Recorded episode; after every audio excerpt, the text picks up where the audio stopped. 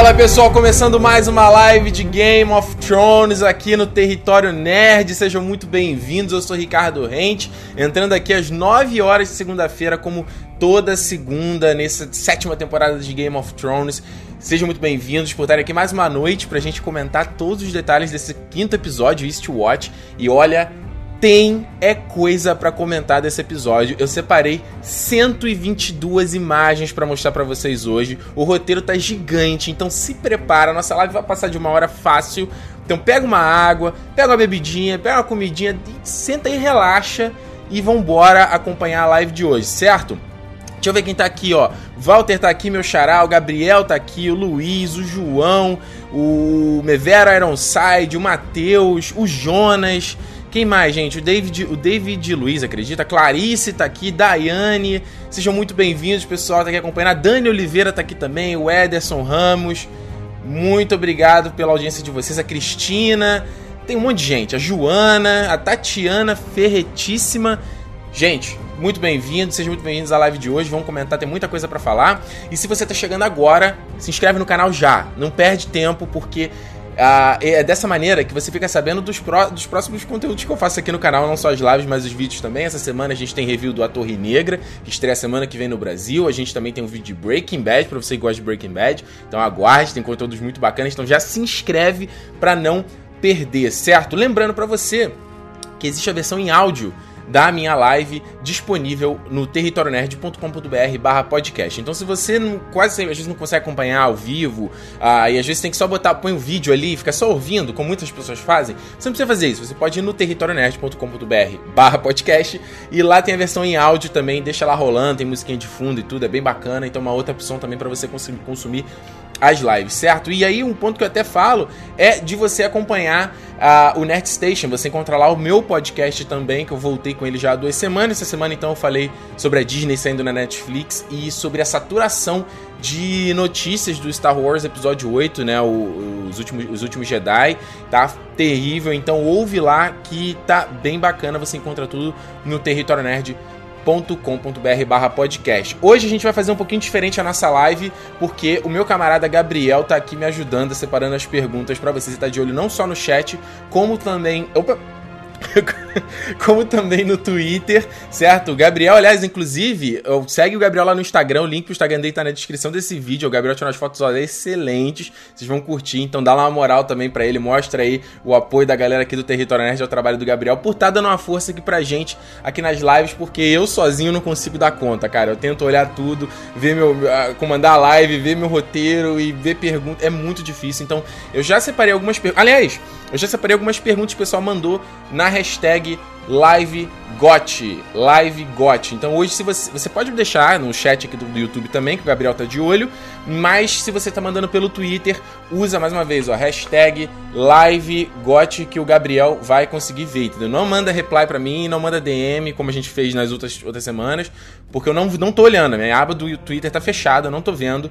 LiveGot, Gabriel consegue ver lá e separar para você. Fechou?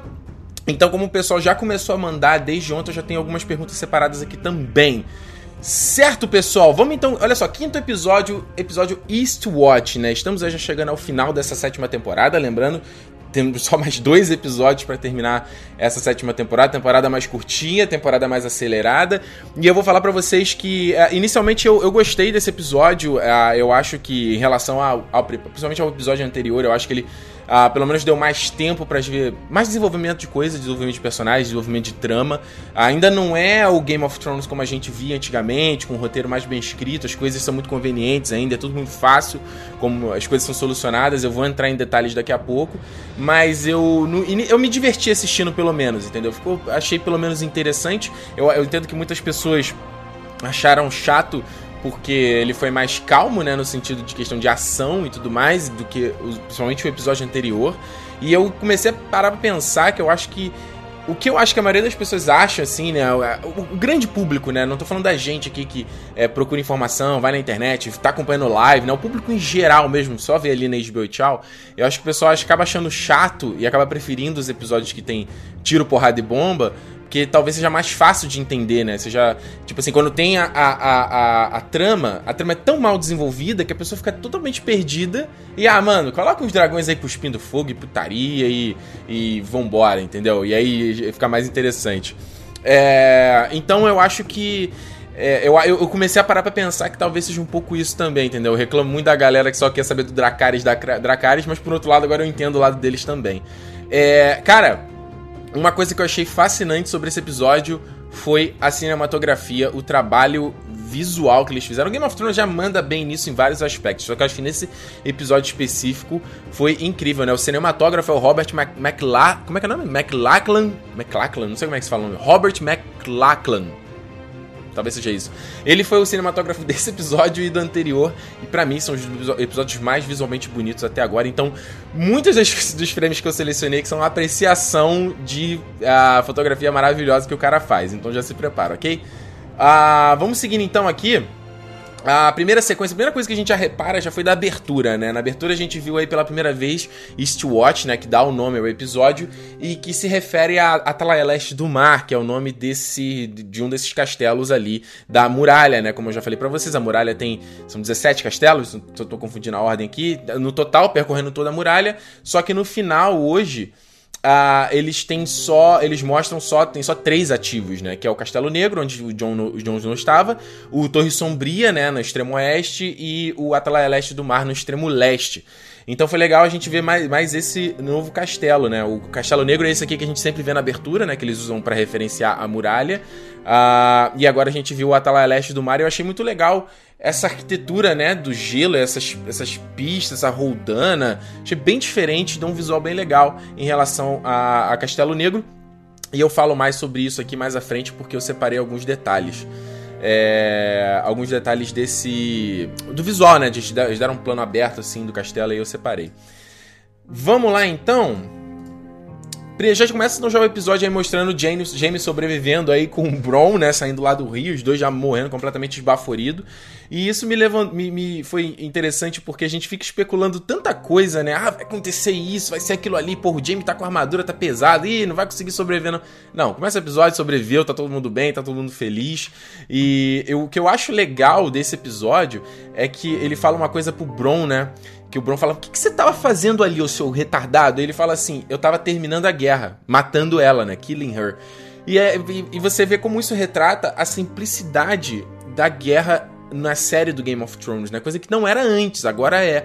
A, a série, ela se reduziu aos protagonistas, aquela meia dúzia elite pessoal que a gente está acompanhando agora, e todas as peças são movidas através dele, enquanto a gente via nas temporadas anteriores que às vezes a mesa era virada por uma ação de um, um senhor menor, de um cara que fez alguma coisa aqui, como foi o caso, por exemplo, do Casamento Vermelho com o Alder Frey, entendeu? Ele foi um personagem que apareceu em um episódio da primeira temporada, acho que na segunda ele aparece também um pouquinho, e na terceira tem toda aquela reviravolta provocada por ele. Então esse era um tipo de, de é um tipo de coisa da obra original que que eu acho que, a série se perdeu sem dúvida.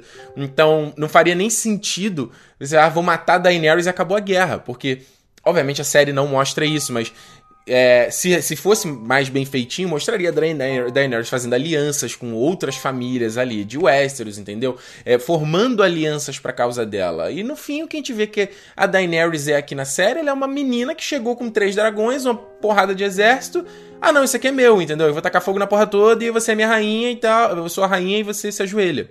Essa, a série se resumiu a isso. Então, o que o Jamie falou não é nem tão loucura assim, entendeu? Eu tava acabando com a guerra. Agora, é... uma coisa que eu achei também muito legal, e aí eu faço até um, um, um, uma correção do que eu falei na live anterior, né? Que eu falei assim, pô, eu, é chato que a Daenerys tá sempre com Drogon, né? Ela sempre vai só com Drogon pra batalha, eu queria ver os outros dragões também. Ah, eu me referi ao fato de que seria interessante ver os, o, o Viserion e o Rhaegal na porrada, né, também. É só o Drogon que entra, né? Tanto que as pessoas acham que o nome dele é Dracarys, não é à toa. Mas eu achei legal que o Jaime fala para ele, né, assustado, assim, tipo, aquilo foi só um cara. Olha a destruição que ele causou. Um dragão e uma parte do exército do Dothraki. Imagina se ela trouxer três dragões. Acabou. Acabou Westeros. Não tem como a gente resistir. Então achei isso bem legal. Uh, e, e, aí eu acho que até esse, esse plano final, né, do Jamie ali no Rio, é uma coisa meio dele contemplando qual o plano dele, sabe? Tipo, o que, que eu vou fazer, cara? Não adianta eu lutar, não adianta a gente tramar coisa, porque ela tem poder bélico, digamos assim. Ela pode explodir, tem uma bomba atômica, ela pode explodir tudo. E eu acho que nesse ponto aqui, assim como ele fez, acho que foi na temporada passada ou foi na quinta, não lembro. Foi na quinta que ele fala para Cersei que ele queria fugir com ela, entendeu? Eu falei, cara, vambora, vamos ver nossa vida. A gente vai lá para Essos e, sabe, eu quero viver só com você, porque o Jaime, o amor da vida dele é Cersei, embora Cersei não, não nutra mais essa, essa, esse sentimento por ele, né? Então acho que nesse plano aqui, mais uma vez, é o Jaime ali, tipo, o que, que eu vou fazer, entendeu? Seguindo adiante, começa aqui alguns frames que eu já separei para mostrar essa cinematografia maravilhosa que eu já comentei na, comentei na live anterior, né? Olha que lindo o trabalho de cor que esses caras fizeram, né? Esse tom de marrom, esse monte de, de cinzas em volta. Inclusive, saiu aí o making off do episódio anterior, né? Na, no canal da HBO. E. O canal da HBO no YouTube, quero dizer.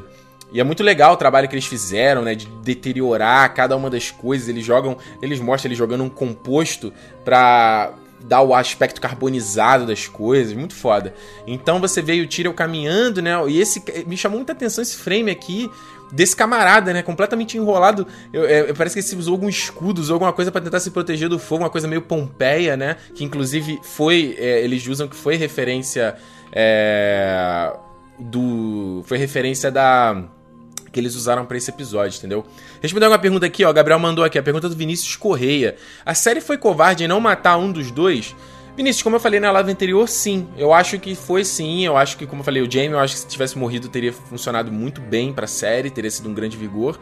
Ou pelo menos o Bron, entendeu? Só que como ele virou. O Bron virou queridinho da galera e o Jamie é o Jamie, entendeu? Então os caras não vão matar os dois personagens. Eu acho que foi um pouco sim, entendeu?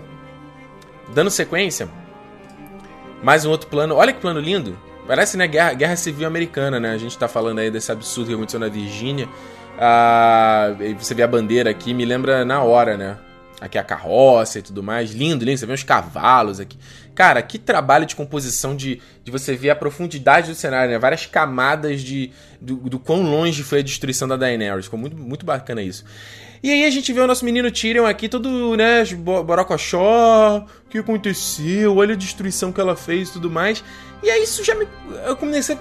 Num primeiro momento eu fiquei, poxa, Tyrion, é verdade, né, caraca, ela destruiu tudo. Mas eu falei, peraí, peraí, mas caralho, mano, na segunda temporada você fez a mesma coisa. E, inclusive, né, nesse episódio, eles, eles referenciam isso. Por que, que o Tyrion tá com essa cara de, de cu se ele fez a mesma coisa? Ele usou lá na Baía do Água Negra, usou lá o fogo, o fogo vivo e destruiu tudo, sabe?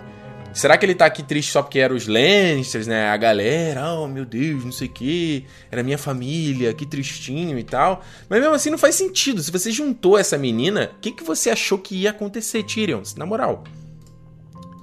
E a gente segue aqui, ó, outro plano maravilhoso. Daenerys no alto da pedra, com esse sol, né, ali, esses raios do sol ali do fundo, lindo.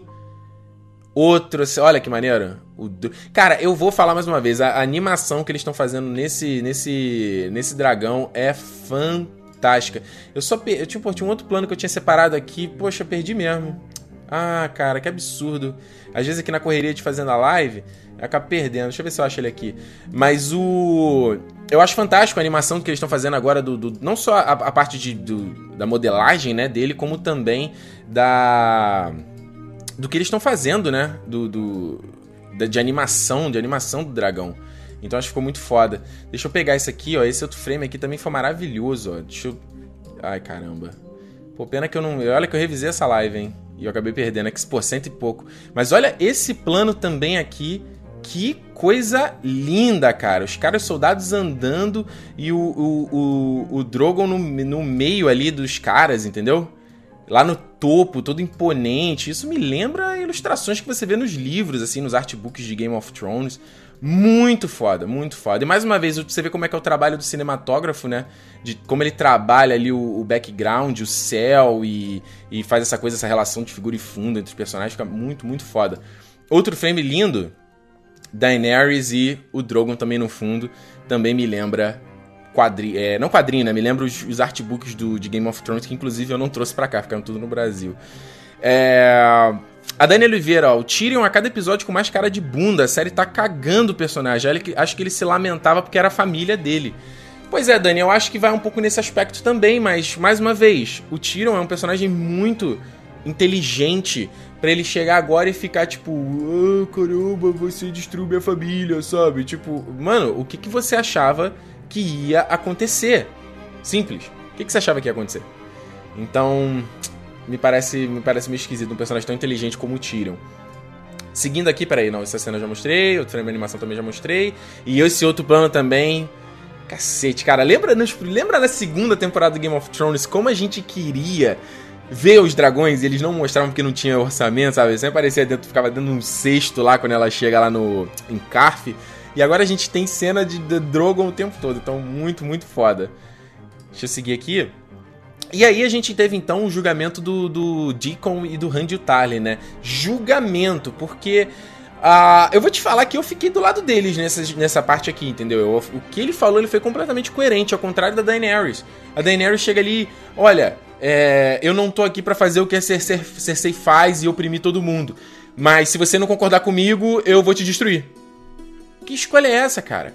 E aí, até quando ela chega para eles, né, e manda ali o, o, o, o, Dracarys, né? E aí eu fiquei assim, porra, vão usar.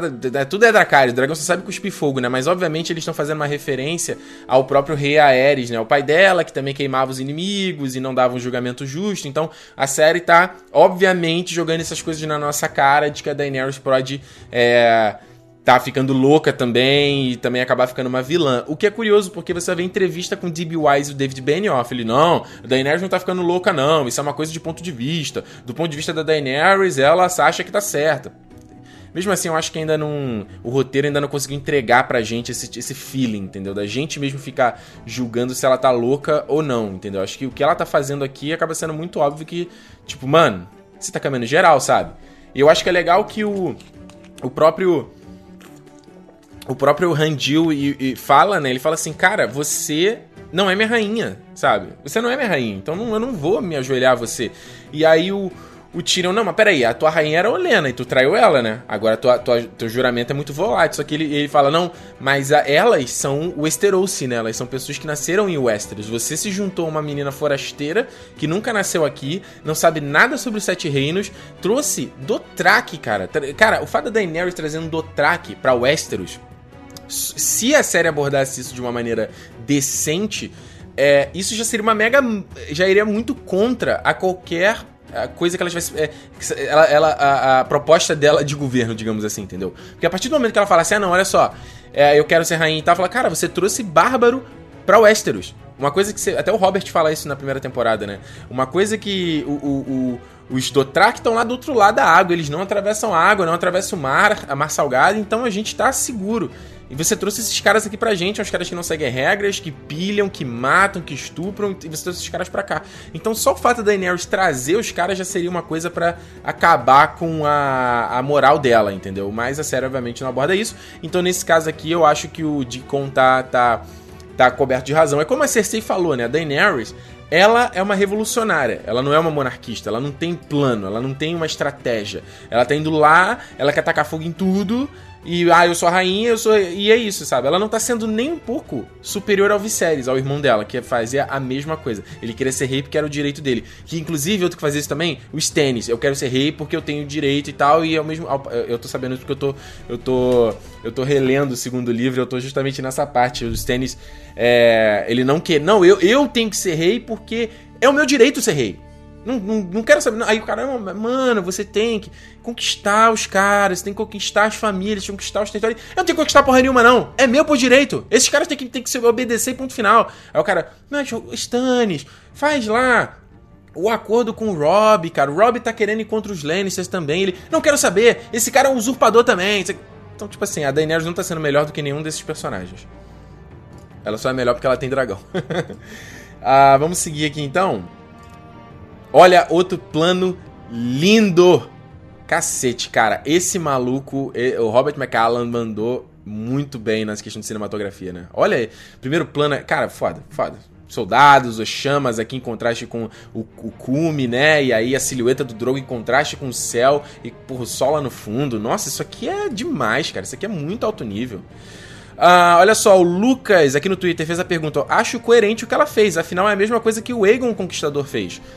Mais ou menos, Lucas. O Aegon, ele foi um cara que soube usar estratégia. O Aegon era um cara que ele é, ele não saía atacando e cuspindo fogo em geral, falando, ah, não, vocês têm que aceitar porque eu vou ser o conquistador. Não foi isso que ele fez. Algumas, alguns grupos ele conseguia através de negociações, algumas famílias, outro ele conseguia através da força e outros simplesmente cediam poder a ele, como foi o caso do, do, do Stark do Norte, entendeu? O Stark, ó, não queremos problema com vocês, a gente vira protetor do Norte, mas ó, beleza, a gente te reconhece você como o, o, o, rei dos Sete Reinos aqui, tá de boa, entendeu? Enquanto tiveram outras situações, como por exemplo os Dor, Dornenses, o Aegon não conseguiu conquistar os Dornenses. Ele tentou, é, é, é, tentou negociar com os caras, não conseguia, não conseguia, aí foi pra, pra parte de porrada, né? Foi pra parte de, de guerra, não conseguiu vencer eles em guerra porque os dornenses eles usavam estratégia e o cenário, né, dali de Dorne do Sul para conseguir vencer e sobreviver ao, ao, ao, ao, ao dragão dele, ao Balerion, entendeu? E as, as irmãs dele também. Então, e aí, no fim, o que aconteceu foi o, o Dorne não cedeu, ele não se juntou, ele fez ele. O Dorne ficou meio como rei, reino independente, entendeu? Então, por isso, até que o, o, o Oberyn se chamava príncipe também, sabe? O que acontece depois foi que o, o, a, os Targaryen fizeram um acordo com o Dorne que eu falo mais à frente aqui nessa live. Então foi meio que por aí, entendeu? A Daenerys, se a Daenerys estivesse tentando mais uma vez, a série não tá, tá mostrando isso, a série não tá tendo tempo de mostrar isso, entendeu? O que eu acho, o que eu acho um pouco triste. Um, ó, tem uma boa pergunta aqui, inclusive, ó, o Vinícius Gutierrez. Ricardo, você acha que se tivesse mais temporadas a série perderia menos qualidade pelo fato de estar correndo muito? Vinícius, eu pensei muito sobre isso assistindo esse episódio, porque é. Uma coisa, quando você pensa que a série tem né, sete episódios nessa temporada e seis na próxima, é muito corrido. Então, é, eu entendo os roteiristas, né, o, o, o Benioff e o D.B. Wise, de estarem fazendo solução fácil, porque eles têm ali, ó, ó, a gente tem essa cena e essa cena a gente precisa resolver essa situação. Pronto, aí o cara faz a coisa mais óbvia e expositiva do mundo, entendeu? Porque facilita o lado dele. Agora, por um outro lado, você para pra pensar que o roteiro é um. É um pegar uma, tá, o roteiro é um papel em branco, você escreve o que você quiser. Ele não, eles não são obrigados a seguir a obra do Martin, eles não são obrigados a seguir o que o Martin fez. Inclusive, tem coisas que vão ser diferentes dos livros, a gente já sabe disso. É, e já estão sendo, então eles podem escrever a história que eles quiserem. Então, se você tem. É, se você tem esse desafio por que você tá dizendo que você tem que encerrar, então, em duas temporadas mais curtas? Eu entendo questão de orçamento e tudo mais, mas, cara, Game of Thrones é uma série mega popular, tem mais audiência a cada temporada. Eu duvido se eles chegassem pra HBO e falassem, vamos fazer até a décima temporada. Se a HBO ia falar, não, não, não, não, não, não, não, não, não, não, não. Esse curto não dá, valeu. Cara, a HBO quer mais temporada. O que ela deve ganhar de assinante quando estreia Game of Thrones, isso é, uma, é um absurdo, entendeu? Então, é eu comecei a pensar assim, falei, pô, por que, que esses caras então, vocês já sabiam desse desafio? Eles falaram que ia encerrar a série tão corrida, sabe? O que me parece é que acho que eles perderam tesão. Eu tenho um pouco dessa, dessa sensação, sabe? Tipo assim, puta merda, cara. Caraca, seis temporadas já, hein? Vamos encerrar essa porra? Vamos fazer outra coisa? Ai, tô cansado. É um trabalho muito exaustivo. Os caras se dedicam 24/7, cara, para essa série. É, eles são os roteiristas de todos os episódios. Então, é muito puxado. Então imagina ficar também assim, ai ah, gente, pô, tô afim de fazer outra coisa, outra obra, vamos encerrar aí, valeu.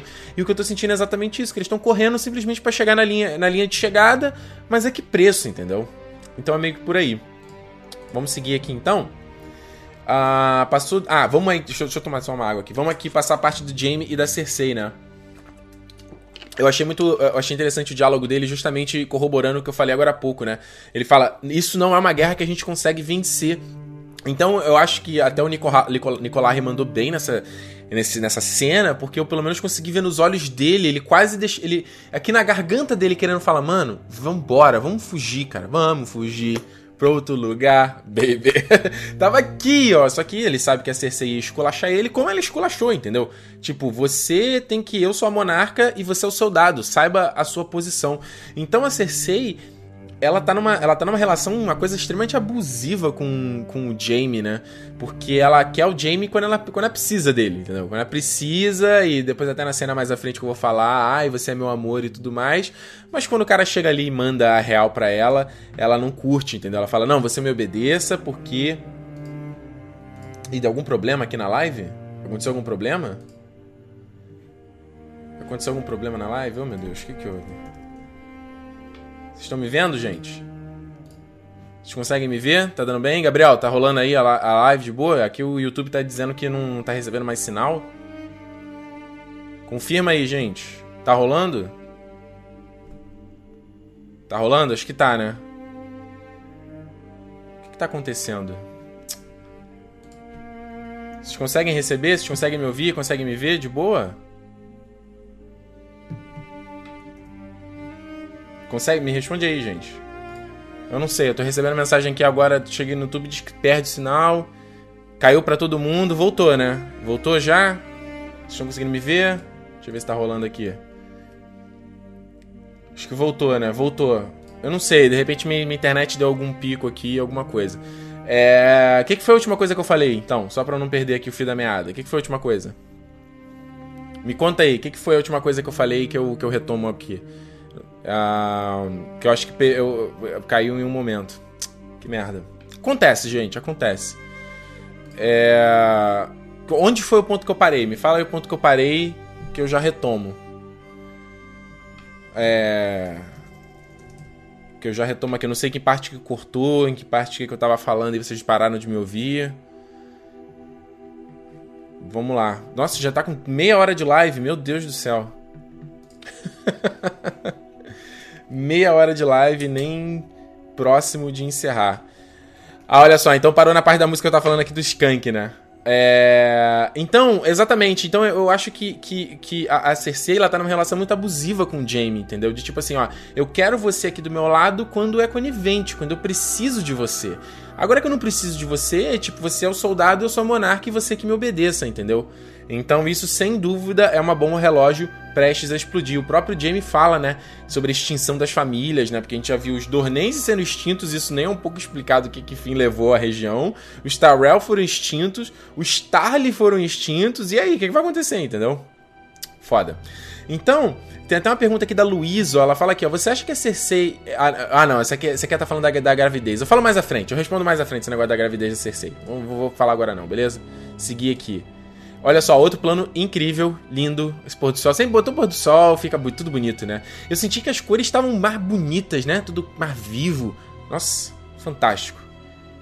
Ah, e aí a Cersei com ele discutindo aí. É engraçado a Cersei falando de não, é. A gente consegue vencer porque a gente tem ouro, a gente tem um banco de bravos, a gente consegue comprar exército e é isso aí. Aliás, eu até achava que nessa temporada eles iam. Nessa temporada, nesse episódio, eles iam falar sobre a, o, o, a Companhia Dourada, né? A Golden Company, que eles citaram na temporada eh, no episódio passado. Eu até falei aqui na live com vocês, contei um pouco sobre a história deles. Mas não, também ficou, ficou nem lá nem cá essa história, né? Eu achei, inclusive, que se o Gendry fosse voltar, ele poderia voltar através da Golden Company, entendeu? Mas meio que não foi isso, né? Enfim, seguindo aí pra cena, olha que outro frame lindo. Esse episódio de, é que é a melhor cinematografia dessa série. John no alto do pico, esse céu, a lua aqui, ó, central, quase centralizada aqui. Meio, nossa, maravilhoso. E aí a gente vê o Drogon aparecendo e eu botei esse frame mais uma vez, porque olha o tamanho desse bicho, olha a pedra do dragão do, no fundo. Caraca, que composição foda, né? E aí a gente viu o momento é, como, é, como treinar seu dragão, né? De Game of Thrones, né? Que foi justamente o Drogon e o, e o Jaime aí interagindo, né? Fazendo aquele bond. E aí foi bem. Cara, olha o tamanho da cabeça desse bicho. Foda, né? Olha o de chifre. Design, design incrível do, do dragão e mais uma vez a questão de animação muito, muito foda. E aí, ó, senti, imagina o bafinho que tava aqui na hora, hein? Cheiro de enxofre e de, de, de carniça aqui da boca do Drogon. E muito foda o, o, o John ali tocando nele, se conectando. E aí na hora me veio. Tan, tan, tan, tan, tan, tan, tan, tan, tan, tan, tan.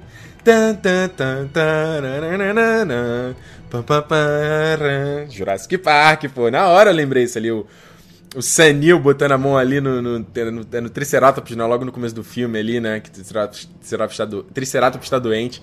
Muito foda. E eu acho que também, cara, vou falar aqui, o Kit Harington Olha, é, o cara melhorou muito. Ele é um ator que tem, tem pouca experiência, é, né? Ele tá, agora tá trabalhando muito mais, mas quando ele entrou no Game of Thrones, foi um dos primeiros trabalhos dele.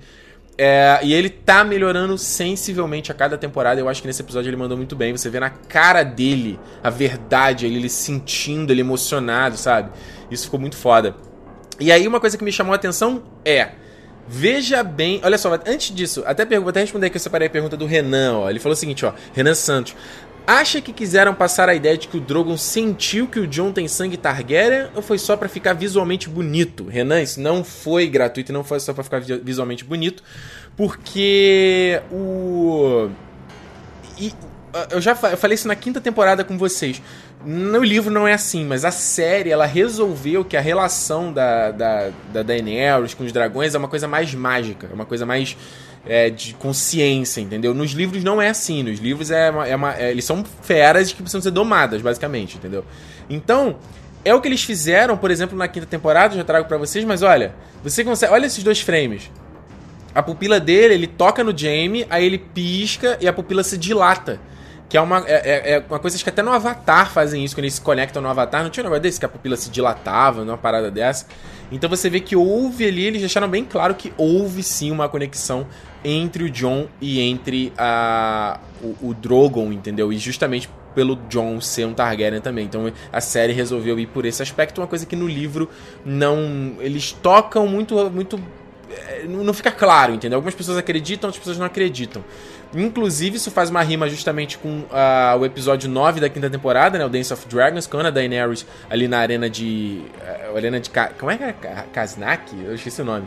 Que ela se conecta com o Drogon também, que ele tinha desaparecido e tudo mais, né? Ele se olha. Olha o tamanho do Drogon na época, né? e aí que a Daenerys foi a primeira vez que a Daenerys voou, né? No lombo dele, eles tiveram aquela conexão e tudo mais, né? Então. É... Ah, não. Ah, agora que eu lembrei onde é no Avatar, é quando, é quando o Jake Sully ele se conecta com o animal, lembra? Quando ele se conecta com o animal, o animal tem. A pupila dele se dilata também. E eles têm aquele, aquele conexão ali e tal, e vão todo mundo embora. O... E você vê tanto que a Daenerys, olha a cara que ela faz, né? Ela fica tipo, que porra é essa que tá rolando aí, cara? Quem é esse sujeito e tal, sabe? Olha só. O a Natasha Sarkozy aí mandou, deu 5 reais aqui ao superchat, valeu Natasha. Você acha que vai dar treta quando a Dani souber que ele seria o herdeiro legítimo? Você acha que os livros vão, é, os livros vão seguir por esse caminho também? Ah, olha só, Natasha, eu vou falar mais, vou responder a sua pergunta mais à frente quando a gente for falar sobre, sobre essa coisa do Jon Snow, entendeu? Mas eu quero responder outra pergunta aqui que é do Davi, o Guilherme Davi, que ele fala o seguinte: ó, o Jon é imune ao fogo igual a Daenerys? E isso é uma pergunta também uh, relativa, porque isso não é uma coisa que fica clara nos livros, entendeu? Que os, que os Targaryens são imunes ao fogo. Na verdade, existem vários indícios de que eles não são imunes ao fogo. Até o, o um dos personagens do livro do. do o Duncan Egg, eu esqueci o nome, quem, é o Cavaleiro dos Sete Reinos, né? Aquele livro é, spin-off do Game of Thrones, até no Brasil. O Egg, né? O Aegon, o Aegon V, ele é morto por um, por um incêndio, ele é morto no incêndio também, ele não sobrevive, entendeu? Tem um, um, um Targaryen lá que morre porque ele bebe fogo vivo, ele achava que, ele, ele como ele era, do, ele, ele era da, da família do dragão, da linhagem do dragão, se ele bebesse fogo, ele achava que ele ia se transformar num, num dragão também, é... O próprio Aerys, pai da Daenerys, ele achava que quando ele queria queimar King's Landing, porque ele achava que também ia se transformar num dragão ao ser queimado. Então, isso é uma coisa que é muito debatido, sabe? Na série ficou muito claro o que aconteceu ali. A Daenerys, por entrou nas chamas ali na primeira temporada, não queimou seriam os dragões. E aí depois, na temporada passada, ela usou, ela, ela usou de uma estratégia para convencer os Dothraki ali também é, não se queimando, é, não, não, se queimando não, né? Ali tipo queimando ali o, o, o Aquele. Quando ela tá lá em vez do track, entendeu? Ela queima ali para provar a força dela. Então, na série, eles usam isso como real. Ela é imune, entendeu? Então, tipo assim, se, se ela é imune, se ela é uma Targaryen ela é imune, o John também vai ser? Eu, sinceramente, eu não, eu não sei qual caminho que eles vão, vão rolar, entendeu? Porque isso tá muito, muito. É. aberto. Vamos voltar aqui? E aí então, né, a Daenerys ali já vendo a conexão, que porra é essa? Aliás, eu, eu gostei da cara do Drogon, né? Parece que ele faz tipo assim, ó. É ele, mãe. É ele, mãe. Meu papai, mãe. Aí, ó, aí, ó lá. Não parece a carinha que ele faz? É ele. e aí eu só separei esse outro frame aqui também, porque puta que pariu. Olha que foda, cara. Olha que foda o tamanho desse dragão, cara, em relação aos outros. Aos outros, né? Ao, a, ao que a gente viu antes, né? Muito, muito do cacete. Agora, é, tem um diálogo aqui, aqui que eu, eu, peguei esse frame na verdade, justamente que era um berrante que o Elrond, no livro, ele, ele recupera da Valíria queimada. Ele leva esse berrante até, até Pike e fala: Ó, esse berrante é que os Targaryen usavam. Não os Targaryen, né? Os. os, os é, os caramba, os valirianos usavam para comandar ali, summonar e comandar os dragões. Eu vou usar esse berrante pra, é, pra comandar o dragão da Daenerys e a gente vai tomar o dragão dela, dessa menina, entendeu? E na época, no livro, paralelamente, a Daenerys está sofrendo para conseguir comandar o Drogon, entendeu? Pra conseguir comandar o dragão, como a gente viu na quinta temporada. E aí, esse cara, que é da tripulação do Elrond, ele sopra esse berrante e ele queima por dentro. Os órgãos dele são é totalmente carbonizado. E aí você fala, pô, então o Targaryen tem, tem que ser um Targaryen porque o Targaryen é imune ou resistente ao fogo, então ele que vai poder soprar o berrante. Targaryen é um valeriano, né? Então por isso que eu tô querendo dizer que isso é um assunto que não tem meio uma definição do Martin, e acho que nunca vai ter também. É, mas na série eles estão, eles meio que estão indo nessa vibe de que eles são imunes sim. E aí, ó, outro frame só que eu separei aqui, fantástico dessa, da, da anatomia do. Cara, muito foda. Eu tô falando, me repito aqui, mas é que é muito foda. Tem que apreciar isso, cara. Não é qualquer série que faz essa porra. Claro, tendo dinheiro, a gente faz, é, os caras fazem, mas a gente tem que apreciar o trabalho aí dos artistas, que eles mandam bem pra caramba. E aí, eu gosto muito do diálogo da Daenerys, ela falando, ah, eles são os meus filhos, né? Eles, as pessoas veem, veem eles como bestas. E a. eu não tenho medo, eles podem ficar maiores e mais ferozes e eu ainda não tenho medo de ter uma conexão com eles. E obviamente isso é uma coisa que ela tá tentando passar pro John, porque o próprio John. É, que ela, acho que ela até fala assim, né? Impressionante, né? O John fala, não é não era a palavra que eu tava procurando, não, mas ok, você quer usar essa palavra, tá de boa. Então. E aí eles têm um diálogo aqui logo em seguida que eu achei muito bom. Que ele fala aqui, ó, que, que, que eu, a, Dani fala, ó, eu tenho menos inimigos do que eu tinha antes, e aí o John fica numa aquela cara, ela fala, você não concorda comigo e tal. E aí ela começa a falar, pô, que que você, quantos caras você matou para conquistar o Interfell, entendeu? Quantos você teve que sacrificar? Ela fala uma coisa que é legal, ó. Ambos queremos ajudar nosso povo, mas para isso precisamos estar numa posição de poder. E o poder pode ser terrível. Então a Daenerys aí já mostrou um pouco de sensatez rara na série. Né? Rara ela fazendo isso. É... Ó, o Gabriel acabou de me confirmar aqui, ó, 2.160 pessoas assistindo a live, gente. Obrigado, hein? Batemos mais um recorde, hein? Nosso recorde era 2.000, 2.100. Muito obrigado a todos vocês que estão acompanhando a live. Vambora, tem muita coisa para falar ainda. É... E aí uma coisa, uma coisa interessante que eu fiquei pensando da relação de, do John e da Daenerys, né? Gelo e fogo, né? Essas duas coisas é, você pode até pensar nas metáforas que cada, cada elemento traz, né? O fogo é o elemento, é, é, a intensidade, é a impulsividade, é a energia, é a paixão, né? Aquela coisa né, calorosa. E o John Gelo, ele refere, se refere mais uma coisa de serenidade, prudência, inteligência, cautela. E o John tem se mostrado mais estrategista e a Daenerys tem se mostrado mais feroz. Então é interessante que quando esses dois se juntarem, vai tirar, vai extrair o melhor de cada, de cada mundo, entendeu? E aí não vai sobrar para ninguém. Então acho que a, a, foi a primeira vez, eu acho, não só nos livros, como na série, que eu passei a ver algum valor da união do John e da Daenerys, que eu nunca fui muito. Nu, nunca fui Team Joneres na. Pra ser bem sincero, entendeu? Vamos seguir? O ponto só interessante, aliás, é que a Daenerys, ela ele, ele, ela, ele não quis falar, né? Que ele morreu. Morreu e foi ressuscitado. Eu até falei já umas lives anteriores que eu achei estranho ele não abordar esse assunto em nenhum momento. Falar, cara, eu morri pra galera, eu sou foda, entendeu? E aí eu, eu, eu, quero, eu, quero, eu gostaria de ver a série em algum momento abordando esse aspecto, entendeu? De por que que. O, o que que acontece ali com o John dele não querer falar isso não querer abordar, se tem algum significado maior. Eu acho que eles não vão, vão, vão explicar isso, mas uh, seria, eu, é uma coisa que eu gostaria, gostaria de ver e eu vou torcer para isso, entendeu? Vamos ver aqui. Uh, será que tem pergunta? Tem pergunta sobre essa parte aqui do, do John e da Daenerys a gente volta mais à frente? Porque tem mais coisa do John pra gente falar, né? Vamos mais pra frente então? Tem pergunta aí, Gabriel? Lembrando só mais uma vez, você que tá chegando agora, Twitter. Opa, peraí, deixa eu trocar aqui, não dá pra ver. Twitter Live Game of Thrones. Live Game of Thrones, onde você tem que mandar pergunta para você. Isso aqui é no Twitter, tá? Você pode mandar também no chat, obviamente. E aí eu consigo, o Gabriel consegue separar e mandar. Então vambora, vamos, vamos, vamos, vamos seguir em frente então. Siga em frente, olhe para o lado. Vemos aí retorno do Jorah Mormont também, né? Gostei, eu, gosto do John, do, do, John, do Jorah. Eu acho ele um personagem muito legal, um personagem muito sofrido, um personagem com uma história muito bacana. Eu ainda quero fazer um vídeo sobre a história do Jorah, porque eu acho ela muito, muito interessante. E, uh, e em vários momentos nesse episódio, ele sempre faz ficar da Daenerys, ele deu uma olhada ali pro John, tipo, ferrou, cara. Ela já não tinha mais o maluco lá, agora já tá com outro cara. Eu não tenho espaço na vida dessa mulher também, não, cara. Não tem como. E. E aí, então, enfim, eu acho uma coisa que só me chama a atenção é que a gente fica aqui especulando e. Não, porque o Jora, ele vai virar isso, que não sei o que, ele vai virar um Homem-Pedra. Não, porque o Dragon Glass ali no livro diz que o Dragon Glass ele pode curar também. E no fim foi porra nenhuma, sabe? Chegou lá, o Sam releu no livro, usou, curou, episódio seguinte tá curado, já voltou pra Daenerys, acabou. Encerrou a história. Miss Sunday! Miss Sunday é traidora! Ai, como é que alguém sabe? Ai, a Miss Sunday é traidora, tem os indícios aqui porque ele falou não sei o que. Enfim. As histórias estão indo pra. Você vê que a gente. Eu acho que as especulações que a gente tá fazendo estão parecendo mais interessantes do que o episódio em si, do que as soluções em si, entendeu?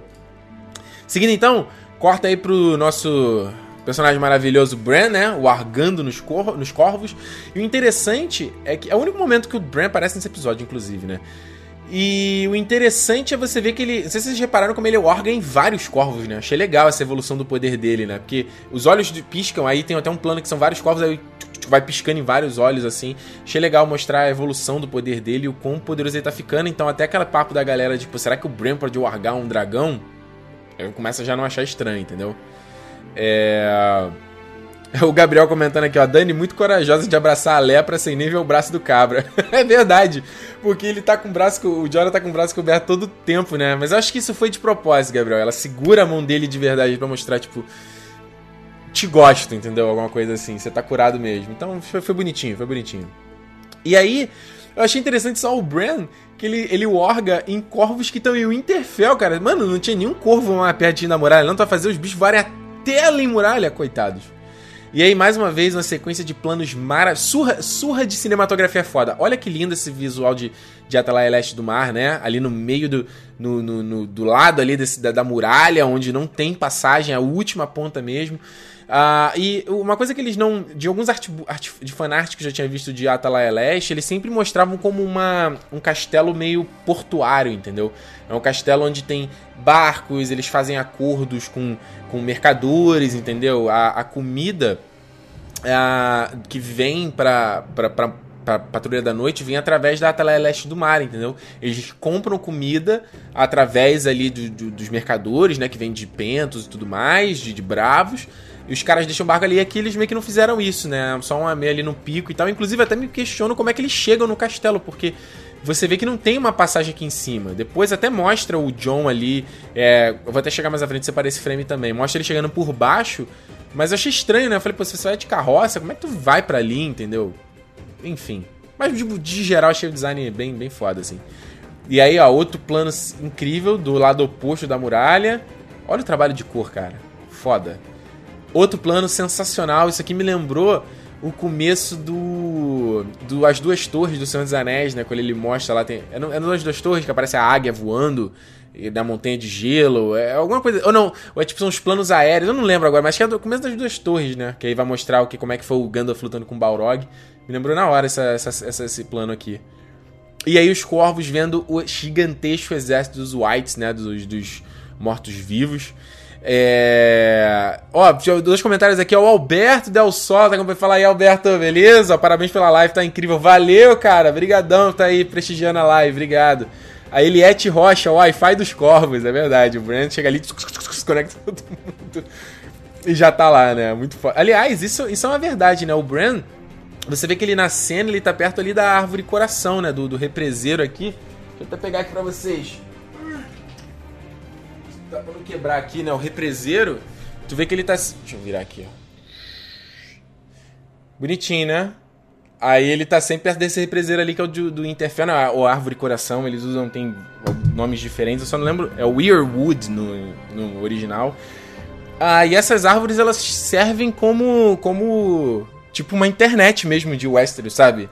Eles se, as árvores se conectam e eles conseguem, os filhos da floresta usavam essas árvores para se comunicar, entendeu? Então é legal você ver que o Brent tá sempre ali perto dela ali pra, pra conseguir falar. Lembra que o Corvo de Três Olhos lá na... O verdadeiro, né? Lá na temporada anterior ele encostava na raiz, né? Pra conseguir se conectar. Então essas coisas são muito fodas mesmo. Vamos seguir então. É, e aí muito legal você ver esse detalhe, né? Só um detalhezinho de ver que o Night King consegue dissipar a magia, né? Tá os pássaros ali, ele, que porra é essa? Os pássaros, não, não, não, não tem nada aqui não, estamos só voando casualmente. Igual Han Solo, voe casualmente. O que é voar casualmente? no, no, Star Wars e tal. Uh, e aí, vamos pular aqui o, os Masters, né, recebendo a notícia então de que o exército está vindo. Estão vindo o exército daqui a porra toda. Agora, uma coisa, um ponto interessante é que quem. A carta está endereçada é, o, o, o, remetente é o Brain Stark, né? Mas deveria ser a Sansa, porque ela é a Lady de Winterfell, então devia estar no nome dela, né? Isso me chamou a atenção. Agora, um ponto interessante dessa cena é que eu acho que faz sentido os, os Nexters serem céticos, porque a gente vê isso no nosso mundo. Você vê sábios e políticos. E, tá, ok, não vamos entrar no aspecto político, mas você vê assim, gente, às vezes uns caras que são mega sábios e, e comandam coisas em empresas, e os caras às vezes têm umas atitudes completamente burras, fazem uns comentários completamente estúpidos de gente que parece que não tá entendendo nada o mundo que vive, entendeu? Então achei legal, eles botaram. Infelizmente eles só botaram o, o, o Ebrose, né? Como o cara que acha que faz. Ah, não é tão loucura isso que tá sendo dito, acho que faz um certo sentido também. Ah, mas eu, eu fiquei, é, é, engraçado porque o Master Luin lá, que, que ficava em Winterfell, né, nas primeiras temporadas, ele era um cara que acreditava na longa noite, entendeu? Ele falava isso, ele chegou a, chegou a falar isso pro Bran nas primeiras temporadas. A velha ama também, que aparece na primeira temporada, ela falava isso. Então, é, me impressiona uh, os caras tão coroas assim não.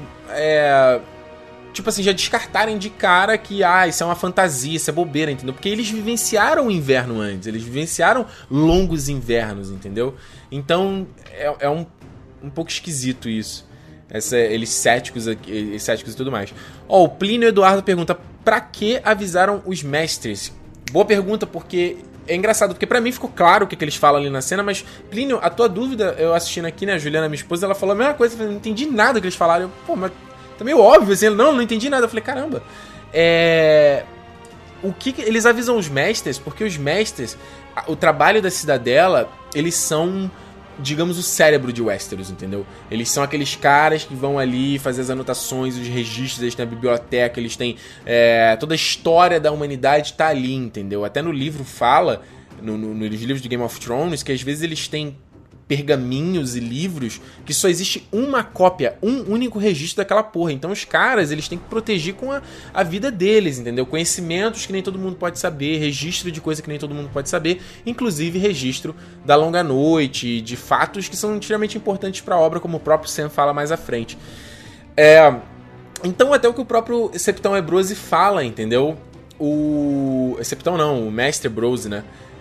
Eles, eles, eles informam a cidadela, porque a cidadela pode mandar uma carta para todos os senhores e falar: gente, a longa noite está vindo, o inverno está vindo. Então, se essa mensagem vem da cidadela, ela é levada em consideração, entendeu? Até inclusive no final do quarto livro do Game of Thrones, ele termina um dos não é exatamente a última cena, mas eu lembro muito claro, assim, o último capítulo do Jaime nesse livro é ele, é, ele sonha com a Cersei, ele acorda, e aí chega o, o, o mestre da, do, do, castelo que ele tá, entrega uma, uma coruja branca e fala, ó, oh, a cidadela tá falando que o inverno, o inverno chegou, o outono chegou, não lembro. Então, tipo assim, a cidadela tem essa função. Então, é o que o próprio Bruce fala, sabe? Tipo, você... É, a gente está recebendo essa mensagem, a gente pode acreditar nisso e, e, avisar todos os senhores isso ser um complô para a gente deixar todos os castelos desguarnecidos e, e ou melhor, os caras, os, os senhores, né, deixarem os castelos desguarnecidos e a, e a Daenerys ir lá conquistar.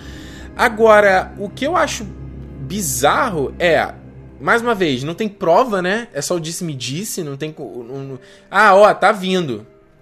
Ok, foda-se. Até entendo os médicos falar, porra, o que é esse moleque, entendeu? Foda-se. É... E por um outro lado, o, uma coisa que eu acho que foi ruim do roteiro, e eu fiquei esperando que eles falassem isso no roteiro, era falar, mas peraí, esse Stark aí, o, o, o, Rei do Norte não tá lá com a Daenerys lá? Ele não tá com. não foi encontrar com ela? Então, ele tá querendo esse complô. Então, eles faz, eles saberem que o John tá com a Daenerys e estrategicamente entender que isso poderia ser um plano, entendeu? Mas não, eles simplesmente. Ah, não, é, pode acontecer por isso isso, isso. Eu achei que o roteiro perdeu uma, perdeu uma chance aí de fazer uma coisa mais rica, assim, entendeu? Escrever um pouquinho de uma forma um pouco mais interessante. Uh... O spoilerzando fala, os mestres dão carteirada quando falam alguma coisa. Exato, os mestres eles são eles são os sábios, sabe? Eles têm a, a, o conhecimento e cada mestre ali, ele, ele tem um conhecimento específico de alguma área, alguma especialidade, né? Como o próprio Septão Ebrose ali, a especialidade dele é a parte ali da cura, da anatomia, né? Como ele fala. Acho que não foi no primeiro episódio, né? Vamos seguir? Varys e Tyrion, gosto dessa cena também, eles ali dialogando, Tyrion bebendo, né? Todo é, fazendo o clichê de sempre, né? Ali, tipo, caraca, eu não sei o que eu vou fazer com essa menina e tudo mais, o que tá acontecendo.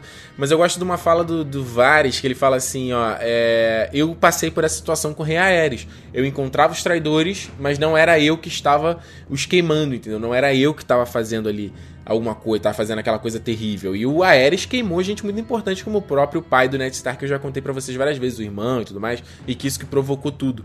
Então achei legal isso que o que o, que o Varys comenta aqui com o Tyrion. Vocês têm a impressão de que o Varys, ele... Eu não consigo mais sentir que ele tá tramando alguma coisa, né? Enquanto o Mindinho tá lá, né, nas sombras. Uh, tô fazendo aqui o mistério. O Varys tá ali hábil, né? Muito... Não, eu senti, eu sofri com aquele menino ali, pô, queimando. Não era eu, não era... Coisa mais humana, entende o que eu ia dizer? Não sei, pode ser só impressão minha. Vamos seguir? Mais um momento, vocês vocês acharam esquisito o John não sentir nenhuma emoção de saber que a área tá viva? O que tá acontecendo, cara? A gente ficou esperando tanto tempo para esses caras saberem da existência um do outro, saber que esses caras estão vivos, é, saber que eles. Sabe? Vez, olha ali, a área tá viva e o Brent tá vivo. Até Daniel fala, você não parece feliz. Pô, ia ser bonito ver ali uma cena do James. Acho que se o John se mostrasse emocionado, com a lágrima nos olhos, a gente ia se sentir assim, né? Enfim. Ó, respondendo a pergunta aqui, um comentário. A Maria Carolina, ela fala o seguinte, ó. Primeira vez que eu vejo o Varys fora de controle. É verdade, né? Não é exatamente a primeira vez, é... Maria, porque... Maria ou Carol, né? Não sei. Porque ele teve, teve no, acho que isso é na segunda temporada, quando tiram a mão do rei. Segunda, é isso? Acho que é segunda, né? Ou terceira, quando ele mostra pro Tyrion que ele capturou o feiticeiro que castrou ele, né? Ele também parecia muito fora de controle, ele muito emocional, né? Enfim. É... Mas voltando, eu achei meio esquisito esse negócio do, do John ali não, ter, não se sentir muito. Sabe? É... Não demonstrar emoção, entendeu? E aí a gente volta pra uma, uma parada que eu achei bizarro tá? Desse episódio. Ou melhor, na hora que eu assisti, eu achei esquisito. E aí, quanto mais eu pensei sobre isso, eu falei, cara, isso não faz o menor sentido. Que é o seguinte: o. Chega lá, o John fala: Olha só, recebi a mensagem aqui do Bran, o exército tá vindo. O John já sabia disso. O exército tá vindo. Não. Acabou, vou pro norte, acabou com essa porra, Daenerys, não quero mais saber dessa merda, valeu. Tchau, sabe?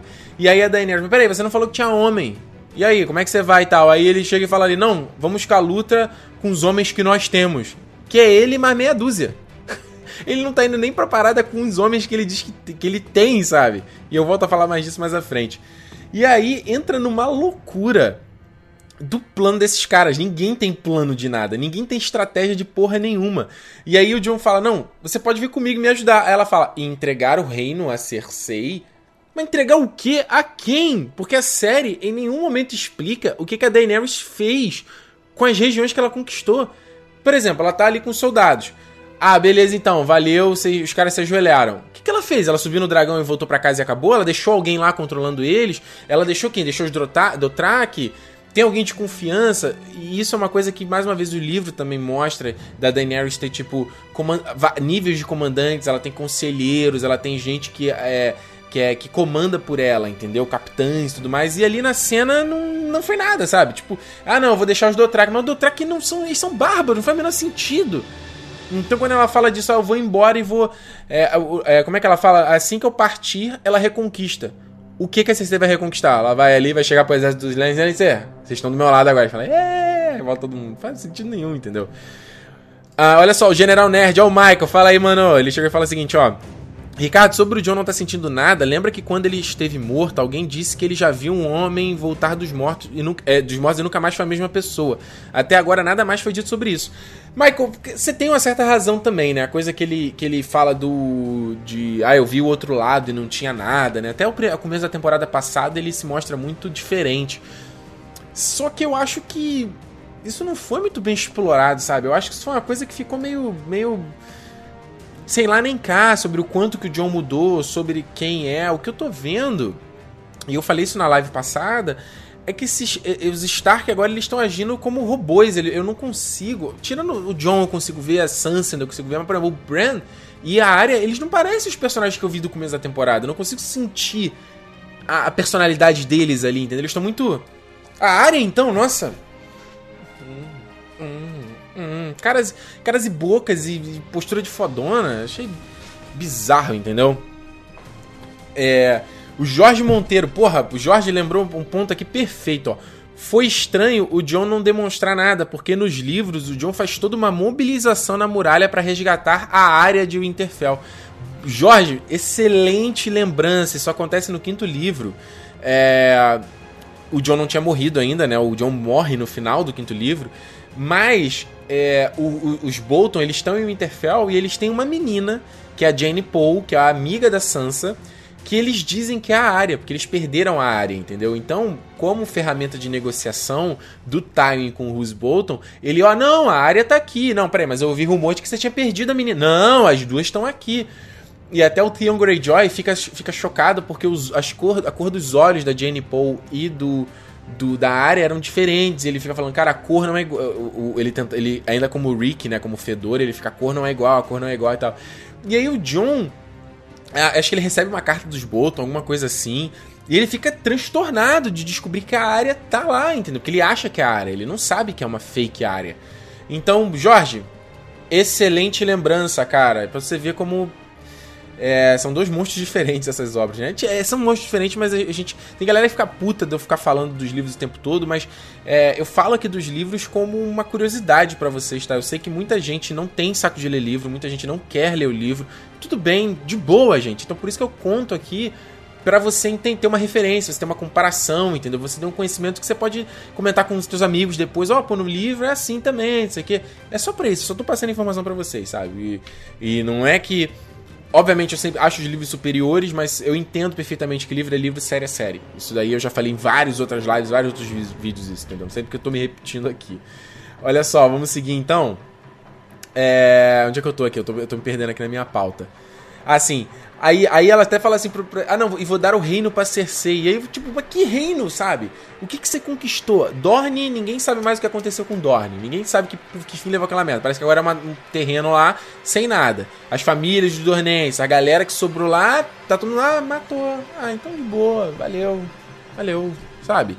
São essas coisas que eu acho que essa série não tivesse correndo agora para terminar, ela poderia fazer, entendeu? Porque ela poderia ter esses episódios que as pessoas acham chato, mas eu acho foda e é Game of Thrones, que é a parte da política, entendeu? A parte de entender como essas peças estão se movendo e não ficar só no Dracarys Dracarys. E aí, cara, essa para mim foi a loucura do Tyrion.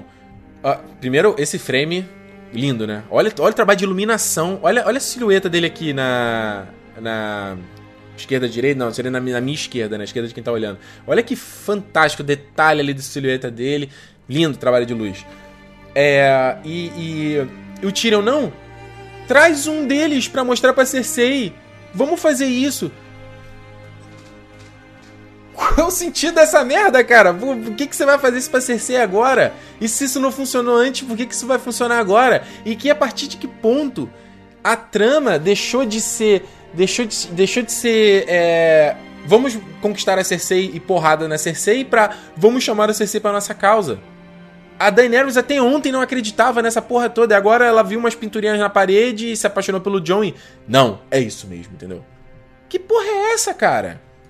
E que isso tanto não faz sentido, porque quem lembra esse aí, acho que era Corrora o nome desse cara, nem lembro. Esse maluco aparece na primeira temporada, quando eles resgatam aqueles corpos além muralha de, de, de, dos patrulheiros né, que tinham morrido. Esse cara volta viva, ataca o Joel Mormon e o, o John salva ele.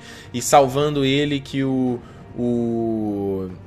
É, o ele ganha a espada, né, na garra longa lá, o Mormon dá a espada para ele de presente e tudo mais. E aí se eu, isso acontece no livro na série também, né? Eu lembro no livro é assim, mas na série não, é assim, né? Que ela pega e manda o Alistair Thorne levar pra, pra Porto Real a mão para provar gente. Mostra pra esses putos lá que tem aqui os mortos-vivos. E aí leva, acho que é o Joffrey cagueando, a Cersei cagueando, chegar e falar. para com essa porra aí, entendeu? O que, que vai fazer a Cersei a, acreditar agora? Por que, que mudou, entendeu? Então é um. Parece que os caras é. O cara tá, pegou um gelo, né? Eles vão pegar um gelo, eles vão tentar levar correndo até lá. tentar não derreter, sabe? Isso é uma coisa que chamou atenção, eu tava vendo aqui o make. O, o, Tem sempre um behind the scenes, né? Uma coisa que eles lançam lá no canal da HBO quando termina os episódios. E o D.B. Wise, que foi o cara que escreveu esse episódio, ele falando: ah, não. É, mas é que naquela vez eles levaram e a mão tava se mexendo. Ele até fala aqui, ó. É, até separei aqui. aqui ué, cadê? Puta, eu não sei. Ah, meu Deus do céu. Pera aí, vou, vou botar aqui a imagem enquanto eu falo. Que ele fala assim: é. Não, porque ele, eles levaram lá a mão e a mão não se mexia mais, e aí por isso que o pessoal não acreditou, porque o. o era, era, só um, era só um pedaço de cadáver, entendeu? Como é que eles iam acreditar que aquilo estava vivo? Como se fosse exatamente isso, né? Como se é, foi o único convencimento ali para Cersei e companhia de que era só por causa do cadáver não estar tá se movendo. E aí o que ele fica falando é tipo, ah não, é, ela vai, é, é, talvez eles tenham que levar uma prova viva para ela, entendeu? Se essa prova viva tiver lá, talvez eles se convencem, entendeu? Cara, ele fala isso no making off, tá até aqui, ó. Ele até faz o gestinho com a mão, ele fica, não, porque ela não tava se mexendo, de repente, se tivesse acontecido alguma coisa, a mão tivesse se mexendo, eles se convenceriam. Quer apostar quanto que é assim que vai acontecer na série? Se o roteirista tá falando isso, você quer apostar quanto que vai assim que vai acontecer? Enfim. É... Seguindo aqui então. E aí a gente volta para um outro ponto, né? O, o, o, o, o, como a série virou esses personagens de função, né? Cada personagem que tá ali, eles meio que agora eles têm, eles têm é, uma função na história. Então o Tyrion, ele é o cara que tá sendo conselheiro e é o que tá dando a estratégia pra Daenerys. Aí o Davos é o cara que vai navegar. Aí o Jorah Mormon é o cara da porrada, o Jon Snow é o líder, sabe? Cada um parece, parece um grupo de RPG, entendeu? É isso que eu quero dizer. E aí foi meio que isso. O Davos vai ser o cara que vai levar lá o Tyrion até Porto Real e o Jorah até fala: Deixa eu te servir então que eu vou lá e, e trago esta prova para você, Calice. Calice, eu gosto do jeito que ele fala Calice. Agora, uma coisa muito legal desse episódio é a Daenerys. Quem disse, quem disse que eu deixei você ir lá e a Daenerys. o Jon assim, bitch! Eu não preciso da tua permissão. Eu sou o rei. Eu sou o rei, meu irmão. Eu tenho mais atitude que tu, sabe? Então eu gostei disso. Achei legal. Achei legal, entendeu? Daenerys achando vai fazer acontecer, cara. E o Jon Snow, cara, cala tua boca, mano. Cala, cala tua boca, cara. Eu vou embora, eu vou pra onde que eu quiser, entendeu? Vamos então pra Winterfell. Vamos então pra Winterfell a gente vê aqui a, a, ali tendo uma, uma, discussão, né? Os senhores ali, né? Dos nortenhos e os, e os caras do vale ali discutindo com a Sansa. O que, que, a gente vai fazer? A gente vai ficar aqui e vai esperar o John voltar? Que merda é essa? O exército do vale deixar o John, né? E aí você vê mais uma coisa. Volta. Eu, eu, a gente, desculpa, se você estiver achando isso chato pra caralho, desculpa. Mas eu tenho que bater nessa tecla de novo. Porque é muito doido como não faz sentido. Porque se o exército. Do, olha, olha se fosse uma série séria sobre estratégia ali, estratégia, estratégia e a política das, da guerra, né? Como Game of Thrones sempre foi. Se o exército do Vale deixou o Vale desguarnecido, era uma região que a Cersei poderia levar o exército dos Lannisters e reconquistar. Porque tem lá só aquele Robin Arryn lá, aquele, aquele moleque lá escroto, tá lá, aquele doentinho, lembra? É ele que tá lá. Claro que o Vale é uma das regiões mais difíceis de serem conquistadas, né? Porque eles foram no alto de um pico, é bem louco. Sim, mas mesmo assim é um lugar que está desguarnecido e que poderia ser retomado. Mas se até o momento eles não explicaram nem o que aconteceu ali com as terras fluviais ali, né? Depois que os Frey morreram, acho que a gente tá exigindo demais, né? Vamos, vamos de Dracarys, né? Manda um Dracarys aí que a gente, tá, a gente fica feliz. Olha só. Chega aqui, essa cena então é, uma, é um momento que a, pela primeira vez eles citaram a porra do Ghost, né? Do, do, do, do lobo do John. Eu tô inconformado desse bicho não tá com ele, principalmente ele indo além muralha, cara. Ah não, o, o Ghost tá aqui esperando o John. Mostra ele, gente. Pô, os lobos são legais pra caralho. Eles, já séries cagaram pra esses personagens. Pô, personagens, né? Pô, a relação dos Stark com os lobos. Pô, isso é muito foda. E aí, a gente volta pra uma, uma cena bem tensa aqui, né, da área com a Sansa, né, ela falando, hum, esse aqui era a câmara aqui da mamãe e do papai, você sempre gostou de coisas legais, isso fazia você se sentir melhor do que outros, entendeu? E a Sansa nem recusa, porque ela é assim mesmo, a Sansa é uma patricinha do cacete, sempre foi, entendeu? É, mas eu achei legal, pelo menos nessa cena que elas tiveram. Eu reclamei na live anterior, né, de que o diálogo delas do reencontro não parecia gente conversando. Aqui, ao menos, parece, entendeu? Que ela chega e ainda fala. Que a, a, a área fala nada, ela fala, pô, fala, fala o que você quer falar, entendeu? Não faz o que você faz sempre. Tipo, mostrando que elas têm uma relação, elas cresceram juntas, então por isso que eu gostei um pouquinho mais. E aí, o, o que eu. O, o, eu, assim como eu fiquei do lado do Starling né, no começo do episódio, eu fiquei do lado da Sansa nesse episódio, entendeu? Eu acho que a Sansa tá coberta de razão. Ela chega, a Sansa política, entendeu? Ela prendeu com a, com a Cersei, né? Prendeu de estar tá ali no castelo. Como assim, cara? Não vou, não vou decapitar os caras, não vou vencer os caras no, na opressão, entendeu? É a política, eu tenho que negociar com eles, entendeu? E a a, a, área. E aí é engraçado, porque foi o que o John fez, né? Com aquela galera lá da Patrulha da Noite que não obedeceu a ordem dele, né? Que ele vai e corta a cabeça do, do, dos caras, os caras que traíram e tudo mais, né? O Genesis Lynch, que, que ele não obedece uma ordem do John, o, o John, o John vai lá e corta a cabeça dele. E a área, não, corta a cabeça desses puta aí, tá resolvido. E aí, uma coisa que deixa bolada aqui é, é o que ela fala aqui, ó. E se o John não voltar, vocês têm que trabalhar juntos pelo que você realmente quer. Eu sei o que, que tá na sua cabeça. Não é? E aí a Sansa faz uma cara de. É... Essa cara da área, né? De sei tudo, né? Eu sei tudo, eu sou foda. E aí a cara da Sansa de perturbada, né? De tipo. Será que é realmente isso que ela quer? Ela, quer ser... ela não quer ser mais fraca? O que faria ter sentido, né? Ela sendo, a partir do momento que ela é uma lady, a partir do momento que ela tem o poder, ela descobre que ela não vai ser mais abusada. O que faz uma certa relação com a Cersei, porque. É o, o, a Cersei era também isso, né? Ela era uma mulher. Isso é uma coisa muito legal a, respeito da personagem da Cersei. Vai até só abrir um parêntese aqui rapidinho. Que ela fala sobre. A Cersei no, no, no livro, ela, ela, ela fala muito sobre esse ponto de, de ela não ter chances de ser quem ela quer ser porque ela é uma mulher. Então ela, tipo assim, ela, ela se, se acha inteligente e tudo mais, ela queria ter, ter poder, ela queria estar tá comandando as coisas, mas só pelo fato dela ser mulher, ela nunca teria a chance de ser isso. Ela seria. Ah, o seu destino é você casar e parir. Ponto. Então isso era o que deixava muito puta a Cersei também, entendeu? Que ela falava, falava até pro Jaime, você é a gente é gêmeo, cara. Só que você nasceu homem, eu nasci mulher. E só por causa disso você ganha os louros, você pode ser o capitão, a porra toda, e eu tenho que me regelar, é, relegar, regelar, me relegar a me casar com essa porra desse Robert Baratheon aqui, porque foi um acordo do meu pai, eu odeio esse cara, esse cara me trai e tal. Então isso é um aspecto da personalidade da Cersei, que é muito bem explorada nos livros e que faz a gente até ter empatia por ela, entendeu? E a gente não ficar, não achar ela só uma filha da puta, como muitas vezes a gente pensa, sabe? Então, isso é legal porque isso faz uma associação com a Sansa, pelo que ela sofreu, né? Ela teve que casar com Tyrion, ela foi abusada pelo Joffrey, ela foi abusada pelo Ramsay.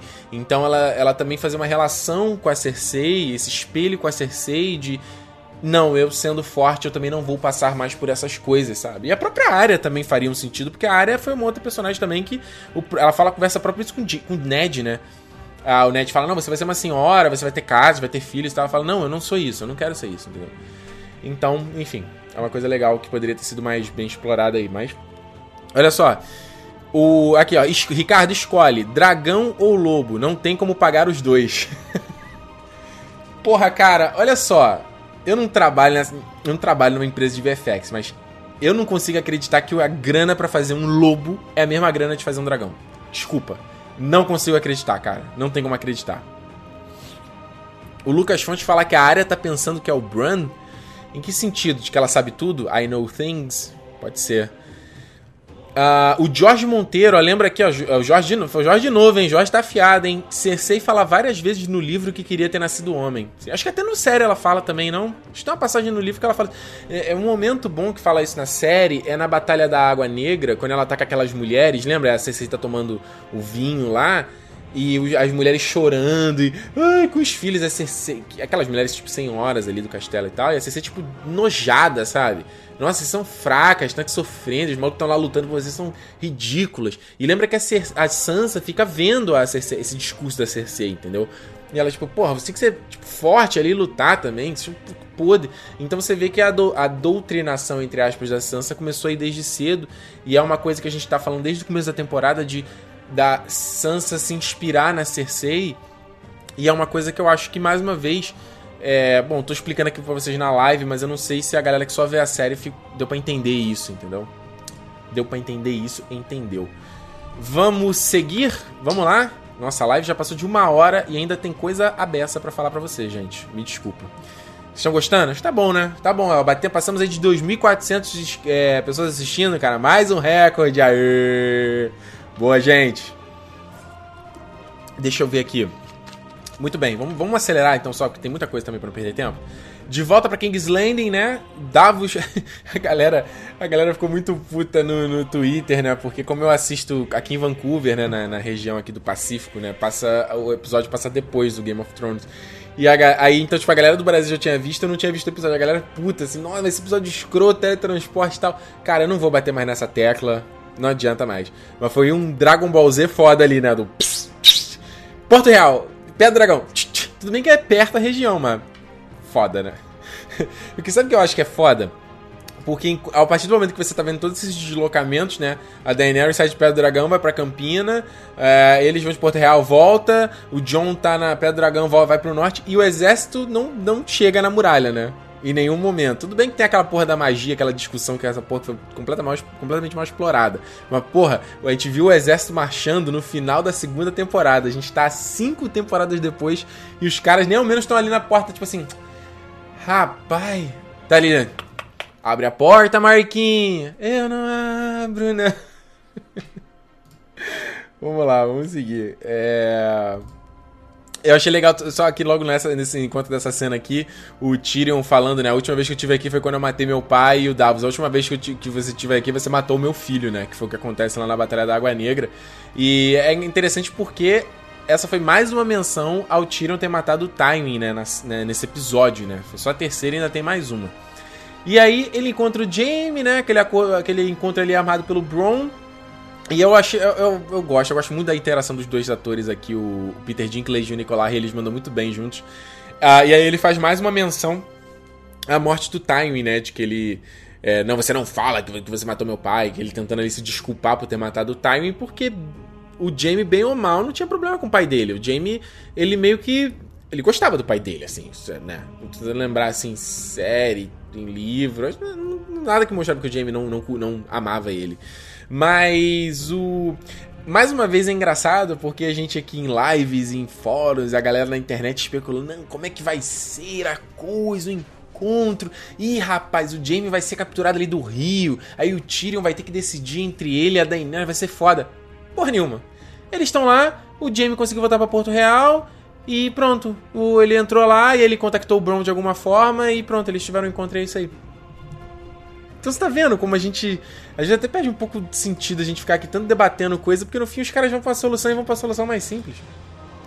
Ah, e aí ela. É, é engraçado o Tyrion falando, né? A Daenerys não é como o pai dela, porque isso aí é um pouco de temor do Jaime, porque ah, é, é, é a, a, associação que a série ah, faz muito sutilmente, né? Do Jaime. O Jaime assassinou o pai da Daenerys porque ele ia matar Porto Real e o Jaime foi de certa forma um herói, mas nunca reconhecido por isso. Então ele meio que não quer que aconteça de novo por conta da, da Daenerys. Na batalha do episódio anterior ele via aquele fogo pegando, né, aquela loucura acontecendo e por isso que ele tem tenta aquele ato heróico de acabar com a Daenerys porque ele não quer ver isso acontecendo de novo. Então, legal ele falando, Daenerys não é como o pai dela, mas acho que nem o próprio Tyrion acredita nisso. E aí, é, ainda é, eu só queria mostrar esse frame aqui, né? Que eles mostram aí a, os.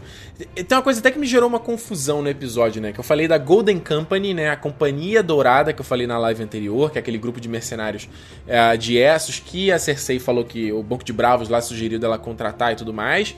E aqui nesse episódio eles usam o termo Golden Cloak, que é a guarda da, da, da cidade, entendeu? Então são duas coisas diferentes. Isso me gerou uma confusão porque boa, em vários momentos da série a gente vê a guarda sendo os Lannisters, né? Com a roupa dos Lannisters, vermelho e tudo mais. Mas a guarda, a, a guarda dourada é que é a guarda do que protege a cidade, inclusive a, a, própria armadura do Lorde Comandante, ela é dourada, né, branca e dourada, que o Jaime ela só usou, ele só usou essa armadura acho que na primeira temporada também, né? depois ele não usou mais. Uh, o Guilherme Henrique falou aqui, ó. Ricardo mordeu a língua sobre o Grand, Grand, é, o Gendry não voltar mais. Guilherme, mordi a língua em partes. Por quê? Fez algum sentido para vocês o retorno dele? Sinceramente, olha aqui, vamos aqui. Olho da verdade. Fez algum sentido para você o retorno dele? Você sentiu que ele acrescentou alguma coisa a essa história? Desculpa, pra mim não fez, entendeu? Então eu, sinceramente, nessa altura do campeonato, eu não imaginava que eles fossem trazer esse personagem de novo, mas. Cara, eles simplesmente trouxeram Gendry porque era o que o fandom da série quer ver. Eles queriam ver o Gendry, entendeu? Então por isso que eles trouxeram Gendry. É só isso, sabe? Tipo, porra, o maluco tava indo pra porra lá da, da de Essos lá. De Essos, né? Tava lá remando. E é isso, o cara voltou para Porto Real, sabe? E não tem explicação, não tem nada. Por que, que você resolveu voltar ou nada disso? É, ele muda a própria personalidade dele. Então, cara, não fez sentido nenhum e. Então. Eu tava tentando buscar um pouco de lógica e um pouco do que a série apresentou, mas beleza, vamos lá, mordi a língua, entendeu? Outro frame muito bacana, essa composição. Vou separei vários, tá? Vou reclamar, falar isso o tempo todo. E aí o Gendry, de, o Gendry de volta, cacete, entendeu? Você vê que eles até tão. tão eu já, te, eu já falo isso já algumas vezes já aqui, sabe, na, no, no canal de análise, de que o, o, parece que os, o David Benioff e o D.B. Wise, eles ficam lendo a internet. Ó, vamos ver o que a galera tá falando? E, e, fazem coisas que a internet quer ver. E que a internet quer ouvir. E coloca palavras e termos e coisas e personagens que é, a internet quer, sabe? Vai repercutir, como foi o lance da Liana Mormon, aquela coisa tudo que eu já falei para vocês. E aí você vê do próprio diálogo do, do Davos, que ele fala, ah, eu achei que você ia estar tá remando, entendeu? Isso é uma coisa que você, se você vê em, em posts na internet, é, é a galera falando, ah, porra, o Gendry, ainda tá, o Gendry tá remando, sabe? Não chegou até lá, então só corrobora isso, sabe? E aqui, ó, o Victor, o Victor Neres fala, ó, mas ele não sabe forjar espada de aço valeriano? Então, Victor, para mim a função de que o Gendry tem nessa temporada, é, nesse episódio, é isso, sabe? Ele vai forjar as armas que o John precisa, sabe?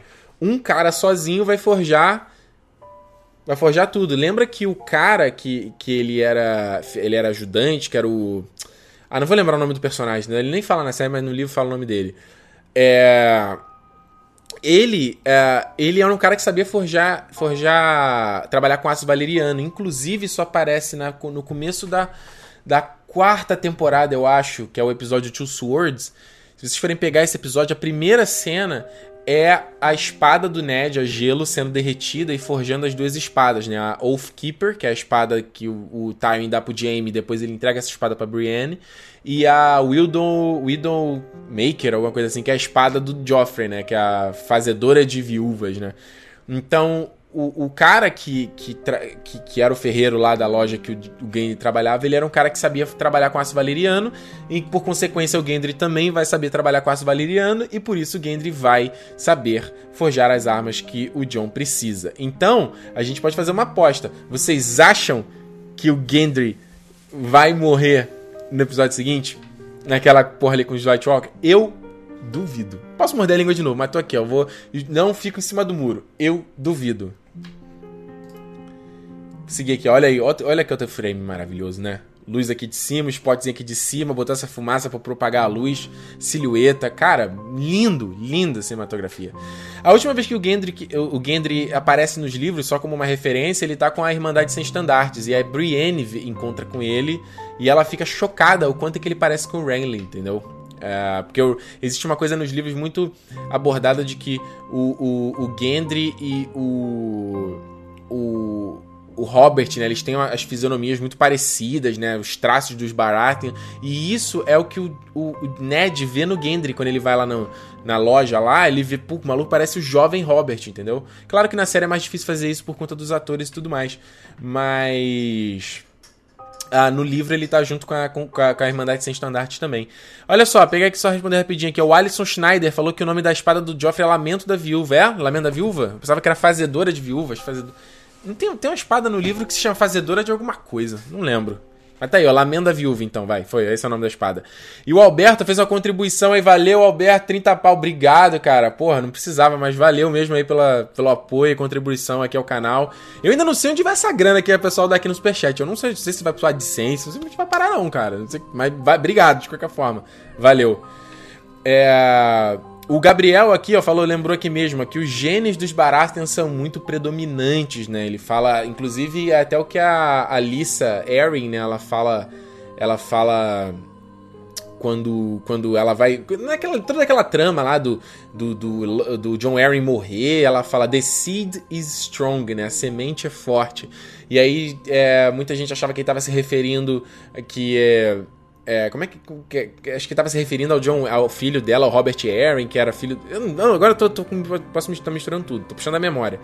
Mas que depois o Ned chega à conclusão de que a semente é forte estava se referindo ao fato de que os filhos dos Baratheon eles parecem, eles têm ali as, os traços dos Baratheon são muito mais predominantes do que todos os outros. Isso é o que faz o Ned Stark chegar à conclusão de que Joffrey, Tommen e Marce não são filhos deles, porque ele até fala, né, Black of Hair, fulano de tal, Black of Hair, Joffrey Baratheon, Blonde of Hair. Tanana. Porque o Joffrey era, todo mundo era lourinho, eles seguiam os traços dos Lannisters, porque eles eram Lannisters puros, né? Então fica aí, por isso que a semente é forte. Seguindo. Só um outro detalhe, né? Referenza, referenza. Ele tá, o, o Gendry tá usando martelo, que era a arma do Robert, né? Ele usava o martelo também. Se você ver o detalhezinho aqui no martelo, você tem um, um veado, né? Ali, ornado aqui no, no, no, martelo dele. E ele tá usando uma roupa amarela ali, que é a cor do, do Robert Barata. Então, tipo assim, ó. Fanservice, fanservice, referências, pega referência, tudo, tá tudo aí. Mas óbvio impossível. É. Mas mais uma vez, assim, eu acho que o, o, o Henley tem zero motivo para ele ir pra essa guerra, sabe? Eu acho que ele simplesmente. É, do que eu me lembro até de ver no livro e na série, ele era um cara que. O fato dele ser bastardo, sabe? Tipo, porra, é, minha mãe era uma prostituta, ele foi lá, comeu minha mãe e tal, e pronto, eu nasci, beleza, eu sou bastardo, é isso aí, eu não devo nada a esse cara. Então, chega agora, não, é o meu pai, o Gendrick, o, o, Robert é o meu pai, entendeu? Então o Guilherme fala, o Guilherme Nunes aqui no Twitter fala, ó, eu não, eu só não entendi esse amor todo do Gendry pelo Robert e seu orgulho de ser um bastardo dele. Exatamente. É, eu acho que é uma coisa que, mais uma vez, é o roteiro fácil, né? Porque quando ele chega depois com, com o John, é muito fácil ele, ah, eles dois são bastardos, um é bastardo do Robert o outro é bastardo do Ned Stark, e eles dois eram parceiros na guerra, vão ser parceiro também, entendeu? Pronto, tá aí a motivação que você queria. O, o Shisui, Snow fala, só faltou o capacete com chifres. Que é verdade, é o capacete que ele. Acho que na série aparece também, né? Que ele tinha um capacete com os chifres de touro e tal. Ia ser legal, né? Se ele usasse, ia ser, ia ser um visual bem foda. E aí, como eu já falei, eu acho que a função do, do Gendry vai ser exatamente forjar as armas de Dragon Glass aí. É isso que ele vai fazer.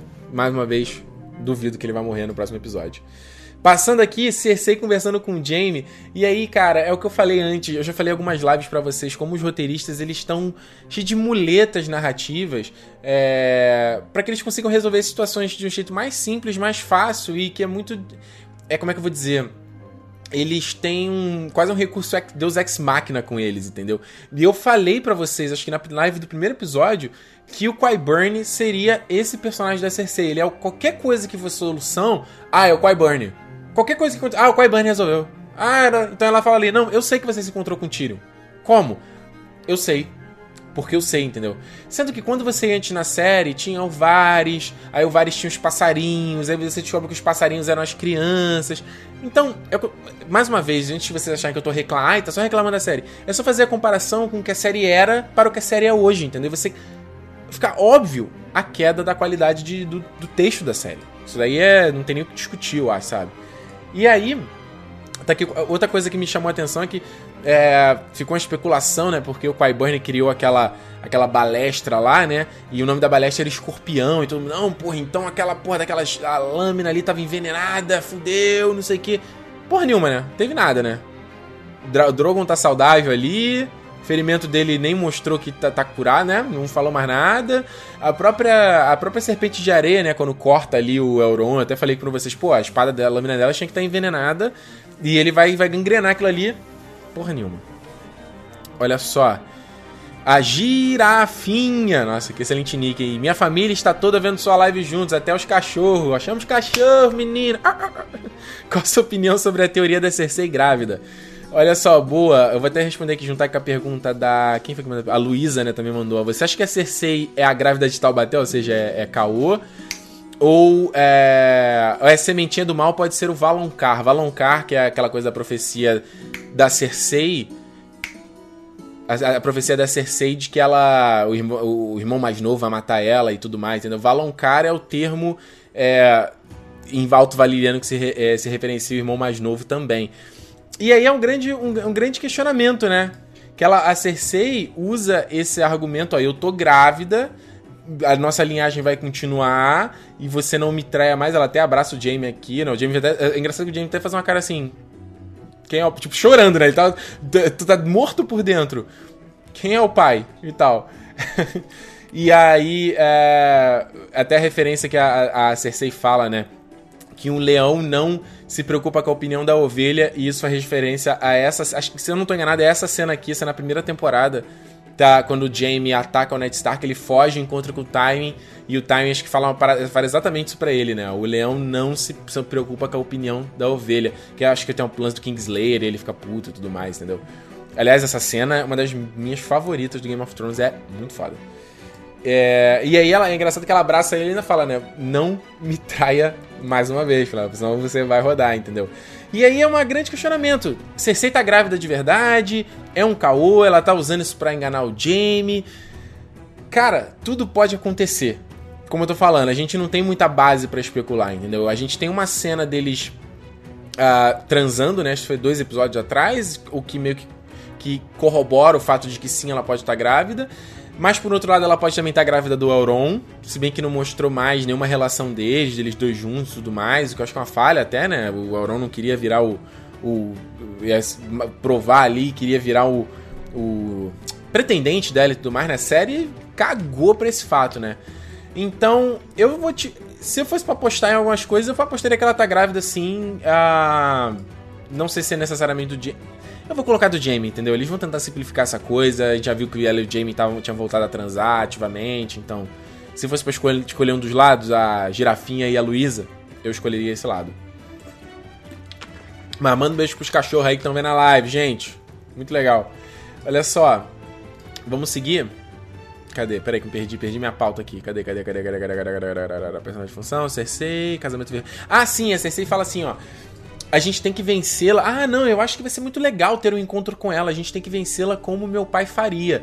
E aí eu já comecei a imaginar que vai rolar aí um casamento vermelho 2.0, entendeu? Da Cersei justamente trazer a Daenerys para perto e usar alguma estratégia, alguma coisa pra. É para conseguir vencê-la, sabe? Alguma, alguma artimanha. E aí eu até volto a referenciar essa coisa que no livro tem, né? Dos Dornenses, que eles usam de estratégia para vencer. Então, é como o, o a, a, se você vai ver o mapa de Porto Real, né, as vielas que ele tem, não sei se eles podem usar aquilo ali de alguma forma é, como estratégia de, de, batalha, entendeu? Acho que seria legal. Um, o Gabriel Brescia fala uma coisa importante, ó. Com a série correndo tanto assim, o filho da Cersei deveria nascer no, nos próximos capítulos, é verdade. No próximo episódio, no próximo episódio ela já tá com a barriguinha, no terceiro já tá parindo. no último, se bobear, cara, Caraca, ia ser muito ridículo isso acontecer, né? No season finale, ela tá ali tendo filho ali, né? Aquela coisa, final igual final de novela. Ia ser muito escroto, né? Oh, meu Deus. Oh, meu Deus.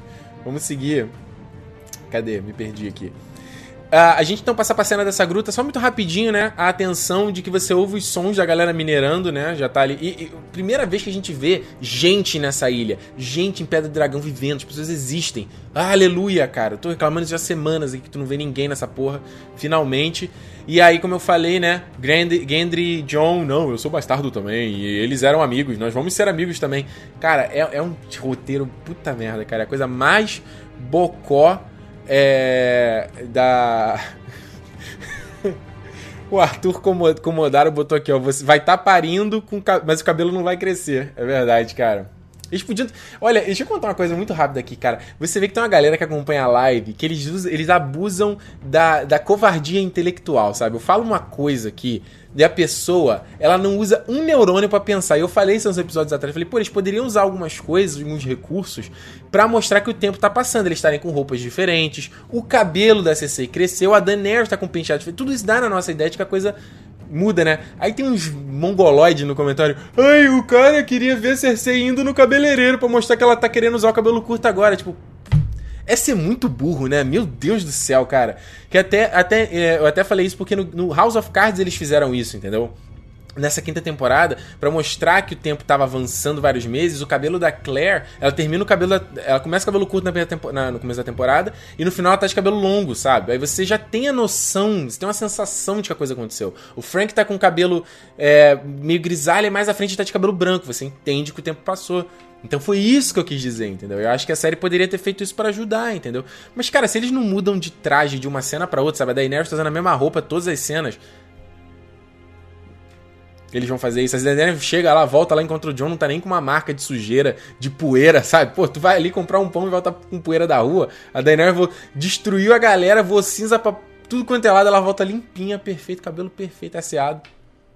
Enfim. Estamos exigindo demais, né?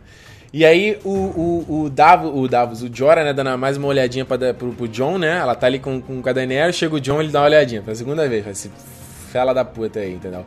Perdi mesmo. Eu acho que, inclusive, que o Jorah morre, hein? Próximo episódio ele vai pro saco, eu acho. Acho que ele não tem mais função na série. Ele, se bobear, ele pode morrer conseguindo lá a parada que ele precisa pra Daenerys e ele morre feliz. Sei lá. E aí, meu irmão, essa cena, os caras tão... Comédia romântica, né? Julia Roberts, é, Hugh Grant, tá aí, né? O amor no gelo e fogo, uma coisa assim. Porque, meu Deus, toda a cena do John e da Daenerys, até eu, falei, até eu que não sou John Ares, não, não tô ligando, cara, eu já fico ali, tipo assim, vai, vai, beija, beija, beija, beija logo, vai, vai, que bonito, entendeu? E é isso que eles querem fazer. Então, assim, até eu que sou chato pra cacete, tô assim, você imagina todo mundo que vê Game of Thrones igual novela, igual futebol, entendeu? Deve estar tá já, quer ver os dois juntos. Ela até falou um negócio, ela até fala, aí como é que ele fala? É... Ai, cadê? Putz, peraí, ah, o John fala, pelo menos você não tem mais que lidar com o Rei do Norte. Ela fala, eu me acostumei a ele. tá bom. Aliás, rapidinho, só voltar aqui um pouquinho, porque eu, eu tinha notado, eu acabei me perdendo aqui, o, o, o próprio... Uma coisa que o Gendry fala dentro aqui do cachê, que ele fala... Eu tinha notado, eu não falei pra vocês, ele fala aqui, ó. Se o, que, se o que você me diz é verdade sobre o que tá lá, eu não posso fugir dessa guerra. Que conveniente, né? Mas que conveniente. Por isso que eu gosto mais do Bron falando aí. Meu irmão, vai começar essa guerra aí? Eu vou botar aí 10 na pata do viado e vou embora, cara. Tu acha que eu vou ficar aqui, meu? Tá de brincadeira. E aí a gente vai, vai por uma das cenas mais importantes desse episódio. Sam e Gilly, né? O Sam puto ali com aquela porra toda que tá acontecendo. Os caras, os bandos de velhote ali que não dão atenção. A, a Gilly... Primeiro, né? Quem que se importa de ver essa personagem? Ô mina chata. O núcleo chato esses dois. É... E aí ela fala, ela pergunta para ele, né, o que, que é o annulment, né? Quer dizer anulação em, em português, né? O que, que funciona a anulação? E ele fala, anulação é quando o cara pô, anula o primeiro acordo que ele tem do casamento e aquele passa a não valer. E aí, bum, ela dá a maior revelação de todas de que o Septão Maynard, ele fez uma, uma cerimônia secreta em Dorne do príncipe, pro príncipe Rhaegar e anulou o casamento anterior deles. Isso, meus amigos, se você não, não entendeu, cara, isso só confirmou a legitimidade do John ser um Targaryen. E aí eu vou explicar o que isso quer dizer. Eu até, até me corri, que até na temporada passada eu falei errado isso. Quando a gente descobriu na, na temporada passada que o John era filho da Lyanna com o Rhaegar, a gente entendeu que ele tem sangue Stark barra Targaryen ali. Mas o Jon não deixava de ser bastardo, entendeu? Ele não era filho de nenhum plebeu, ele era filho da nobreza, mas ele ainda, aos olhos do público, ele continuava sendo um bastardo, porque ele nasceu fora do casamento. O que que acontece aqui é que agora o Jon não é mais bastardo. E mais, o Jon, ele agora tem mais direito ao trono do que a própria Daenerys. Bum! Dorme com essa aí. Que absurdo isso, né? Acabou, cara. Vou explicar para vocês, olha aqui. A gente sabe, né? Toda aquela história, a menina aí, o, a, a Liana e o, e, o, e o Rega se apaixonaram, era aquela coisa muito bonita, né? E aí, só que, só que o que acontece? A Liana, ela meio que estava semi-prometida ao Robert, semi, o Robert barato queria casar com ela, e o Rhaegar ele, só, só peguei, essa, peguei esse fanart bonito aqui deles na Torre da Alegria, né? Que a gente viu na temporada passada, que foi aquele lugar que eles fugiram e tudo mais, né?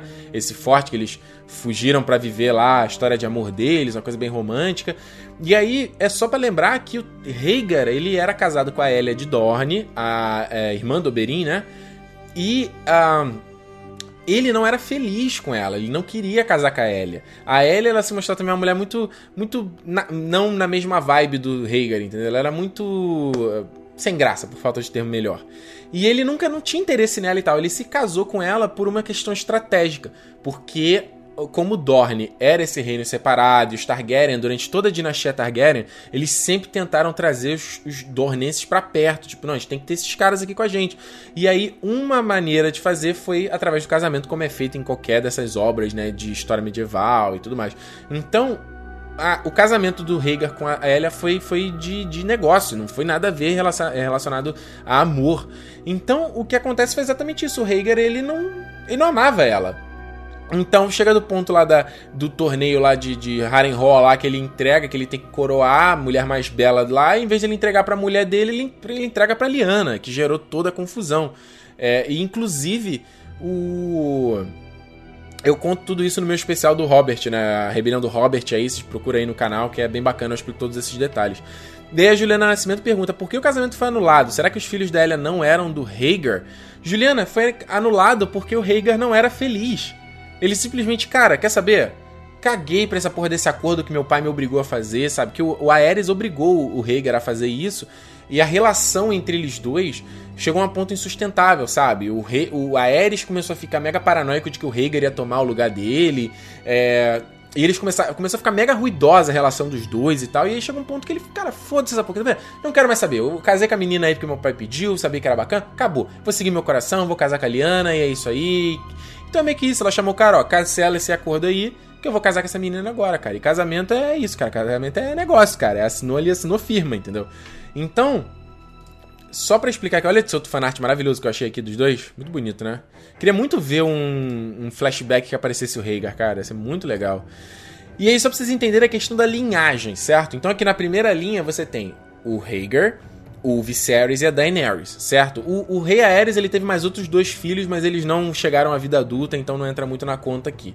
O Rhaegar é o filho primogênito, o Viserys do meio e a Daenerys é a mais nova. Então, na linha de sucessão, a Daenerys não tem é, não tem é, como é que se chama a palavra que se chama? Ela não tem direito ao reino, entendeu? Porque o Rhaegar vem primeiro e o Viserys vem depois. Então por isso que no começo da, da série, o Viserys é que diz que ele é o rei. Porque ele é o irmão mais velho que a Daenerys. Só que a coisa muda de figura, por quê? O, o Rhaegar, então, ele teve o filho com a Elia, a de Dorne. E ele teve os dois filhos, né? A, a Rhaenys e o, e o Aegon, né? São os dois, os dois bebês. Esses dois bebês foram mortos quando teve lá o ataque a Porto Real, o exército lá dos Lannisters invadiram e o Montanha matou, matou os dois bebês. E é que eu tô, até falei na live anterior de que o Aegon ele poderia ser, ele poderia ter, no livro existe essa especulação de que o Aegon fugiu e é, o Varys conseguiu trocar o bebê e aí tem um cara lá querendo clamando de que ele é o Aegon Targaryen. Inclusive é a live da semana passada que eu falo com mais detalhes.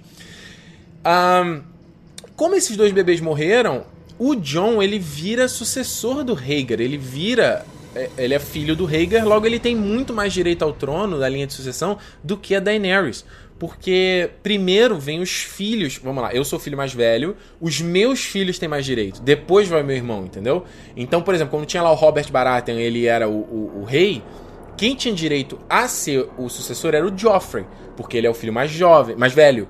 É, e não o Stannis, entendeu? Então o Stannis ele diz que ele quer ser rei quando eles, quando lá o Ned manda uma carta para ele, fala que o Joffrey lá, aqueles filhos são filhos, é, não são filhos do Robert. Então, se eles não são filhos do Robert, quem tem direito ao trono sou eu. Aí vai lá o Ned lá, leva a carta lá pra, pra Cersei lá, né? E a Cersei rasga a carta, que o, o Ned é ser o protetor do Joffrey, né? Rasga a carta, que ela foda-se, não, eu sou, eu sou filho do Robert, acabou, acabou o papo, entendeu? Por isso que o Ned foi meio burrão. Então, as coisas completamente mudam de lugar, porque o John agora tem muito mais direito. Se é para alguém ser rei na linha sucessória, Jon Snow é o cara, não a Daenerys. Dorme com isso, Daenerys. Dorme com isso. O que você vai fazer agora? Agora tu vai querer o do Rei do Norte, né? Agora você quer ele do teu lado, né? Hã? Sacando. Olha só, é. Deixa eu ver aqui. O, o Fran Paulino, ó, show, Ricardo. Tô surpresa com a sua. A Fran, né? O Fran, desculpa. A Fran, tô surpresa com a sua explicação. Valeu, Fran. Que bom que você gostou, que bom que você entendeu aí. Valeu. Você entendo que na série fica realmente confuso, né? Mas é isso. O John agora. ele é um Targaryen legítimo. E a série acabou chegando fazendo o que no fandom, assim, do, dos livros do Game of Thrones sempre especulou. De que haveria um livro, algum registro na cidadela do casamento, entendeu? Legitimando o casamento. Então agora você tem duas informações. Uma é essa legitimando o casamento, e a outra do Bran, esse desgraçado, de que o John é um Targaryen, certo? Seguindo aqui então, ó, só, só tinha separado essa imagem aí do Rhaegar morto. E aí, convenientemente, né, o Sam ali já pegou vários, vários livros e pergaminhos antes de fugir da cidadela. Com, com certeza, várias explicações e detalhes. Ele vai pegou os livros corretos, que vai ter explicação de tudo, é óbvio, óbvio. Uh, e aí ele fugindo aí, metendo o pé, falando que ele, ele é, cansou de ouvir histórias sobre homens melhores, né? Movendo a história ali, que ele meio que ser esse cara também. E até fiquei pensando o que, que, aconteceria, porque ele desertou da cidadela, né? E eu não, eu não sei se desertar da cidadela a pessoa tem que ser morta, né? Igual na Patrulha da Noite. Mas você virar ir pra cidadela é você abdicar dos seus direitos a qualquer coisa, ter filhos, mas você tem que ser um cara imparcial para ser um master, né? Porque você pode acabar virando master da família que era rival à sua, entendeu? Então você tem que ser imparcial. Só que o, o, o Senna ele já tinha abdicado disso quando ele fez o juramento da Patrulha da Noite. Então o Senna também não é Tarly mais, né? Então a família lá, a linhagem dos Tarly, se foi. Certo? Seguindo aqui então, rapidinho, a sequência aí do Mindinho, né? No bisbilhotando no ouvido da menina. Aí eu acho impressionante a área ali, né? No meio, né? Eu tô te espionando aqui, ó. Porra, se esconde, mulher. A visão periférica que o Mindinho ia te ver, cara. Que merda é essa? Aí só já responder com a pergunta rapidinho. O Guilherme Calandrelo. Pra onde foi o Sam? O Interfell? Até levantar aqui, ó, pra você ver, mas não sei. Pra onde foi o Sam? Agora que ele sabe que o John é o. é o. é o. o, o é, Rei da Noite, ele pode estar indo pra Winterfell. É o que faria sentido. Mas então, Mindinho dando ali, né? Um papo ali no, no, no, Senhor do Vale. Eu acho que esse cara. Eu pensei que esse cara aqui fosse o Master de Winterfell, mas acho que não, né? Não sei, não tô reconhecendo. E aí depois o cara vai lá, leva uma cartinha para ele. E aí a cartinha que a área é, viu, é, encontrou, né? Tá escrito lá: Rob, escrevo com coração pesado. Nosso bom rei Robert está morto por conta das feridas de uma caçada de javalis. Nosso pai foi acusado de traição. Ele conspirou com os irmãos de Robert contra o meu amado Joffrey e tentou roubar seu trono. Os Lannisters estão me tratando muito bem e me dando todo conforto. Eu te imploro, venha para Porto Real, jure lealdade a Joffrey e evite qualquer conflito, conflito entre as casas, grandes casas Lannister e Stark, né? E isso ah, faz referência justamente a esse episódio aqui, que é o episódio 8 da primeira temporada, né? Que é logo depois que há o. que eles fazem aquela rebelião lá e prendem o Ned, né? E aí tem essa cena, que é o Mindinho tá aqui na cena, o Master Paisel e o Varys, onde eles forçam a, a, a Sansa a escrever essa carta, né, pro, lá pro, pra família dela. Inclusive, essa cena que o Robb recebe a carta e ele acredita que aquilo ali foi uma caosada do cacete, entendeu? Então, o plano do Mindy na sombra. Estou tramando. Ótimo, né? Estou tramando. Não é. Cara, o que, que ele quer fazer? Tem até uma pergunta aqui, ó. O. Tem dois, olha, tem dois A pergunta do Inácio, Inácio Andrade, ó. Faz sentido essas artimanhas do Mindinho se o Brent tá meio que sabendo de tudo que acontece? E aí a pergunta, ó, Júnior Lima. Ricardo, você acha que a... É o Júnior Lima da Sandy? Você acha que a área vai matar o Mindinho ou ele vai conseguir fazer as duas brigarem? E o Inácio Andrade, faz sentido essas artimanhas do. Ah, não, não, já, desculpa. Eu, do Inácio eu tinha separado duas vezes, foi mal. A pergunta do Inácio, faz sentido? Não, Inácio, não faz sentido nenhum, porque o Bran esse, cara, como eu odeio esse. Cada vez eu odeio mais. Cada episódio eu odeio mais esse personagem. Cada episódio eu odeio mais. Porque ele, se ele sabe de tudo, se ele vê tudo, se ele é onipresente, ele sabe que o Mindinho traiu o Ned. Porque o Ned, no momento quando ele vai levar a carta lá que o, rei, o Robert morre, ele vai levar a carta para Cersei de que o Robert escreve que o Ned ia ser o protetor do Joffrey, ele pede pro Mindinho com, é, chamar ali a patrulha da, da, da cidade, ó, preciso da Força Bélica e tal. Ele confia na bosta do Mindinho. E aí termina o episódio com o Mindinho botando a daga na, no pescoço do Ned falando: teu erro foi confiar em mim, alguma coisa assim, sei lá, entendeu? Então não faz sentido nenhum. O Bran já deveria ter chegado e falado, cara, não. Então por isso que me deixa meio, meio bolado, porque a gente fica vendo essas cenas que. Cara, a gente sabe que não tem nada a ver, entendeu? E os caras já tem ali, a gente já sabe. É, é, é muito conveniente para os personagens não contarem as coisas, entendeu? Porque a gente sabe que o Mindinho é filha da puta e o Brand sabe disso. Então por que, que ele não já falou? Vai ficar ali só falando, não. É, o caos é uma escada. Eu sou o corvo de três. Cara, que personagem escroto. E eu acho que é exatamente isso. Eu acho que o plano do Mindinho é botar Stark contra Stark, a, a Sansa a área contra a Sansa e consequentemente o John deve ficar do lado da área e vai ficar contra a Sansa e aí o Mindinho pode usar isso é, manipular ali a Sansa pra é como eu já falei jogar ela para alguma armadilha que é o, é o único plano que eu conseguiria ver né? O que, o Mindinho quer fazer com a Sansa? Ela sei lá de repente vai, quer casar com ela e ele virar o Senhor do Norte entendeu? Porque eu tô pensando aqui em termos de linhagem o quem tem mais direito a linhagem seria a Sansa, né? A Sansa é a irmã mais velha, mas ela é mulher. A mulher conta ou não? Agora eu fico na dúvida.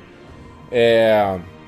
E o Márcio Silva falou exatamente aqui, ó. O Bran Stark sabe tudo e não fala nada. Puta que pariu. Márcio, tô contigo. É completamente irritante. Isso é simplesmente conveniência do roteiro. Porque se ele fizesse isso, não teria história. O Mindinho já não teria mais o que fazer ali, entendeu?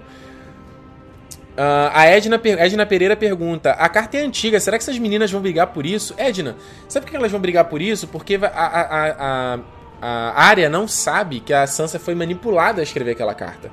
Então ela pode pegar aquela carta e falar: Olha aí, ô, tu acusona aí, ó. Tu sabia, ó. Sabia, tu tá do lado do teu inimigo, ó. Tu não deu adeus à tua família. Porque a Sansa sempre quis ir pra Porto Real. A Sansa odiava o Interfell, achava um puta lugar escroto, entendeu?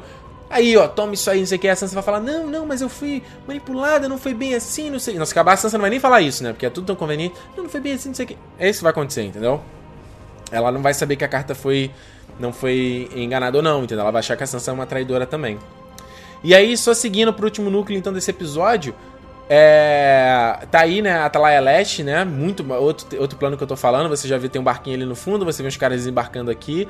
Mas é como eu falei, né? É um outro lado para subir pro, pro, pro, pro castelo, né? Achei, eu fiquei curioso para saber como é, qual era a solução deles nessa questão ali geográfica, ali, arquitetura, arquite, é, de arquitetura, do, arquitetônica do castelo. Oh, meu Deus. Uh, e aí o que me chama a atenção é, cadê a patrulha da noite nesse lugar?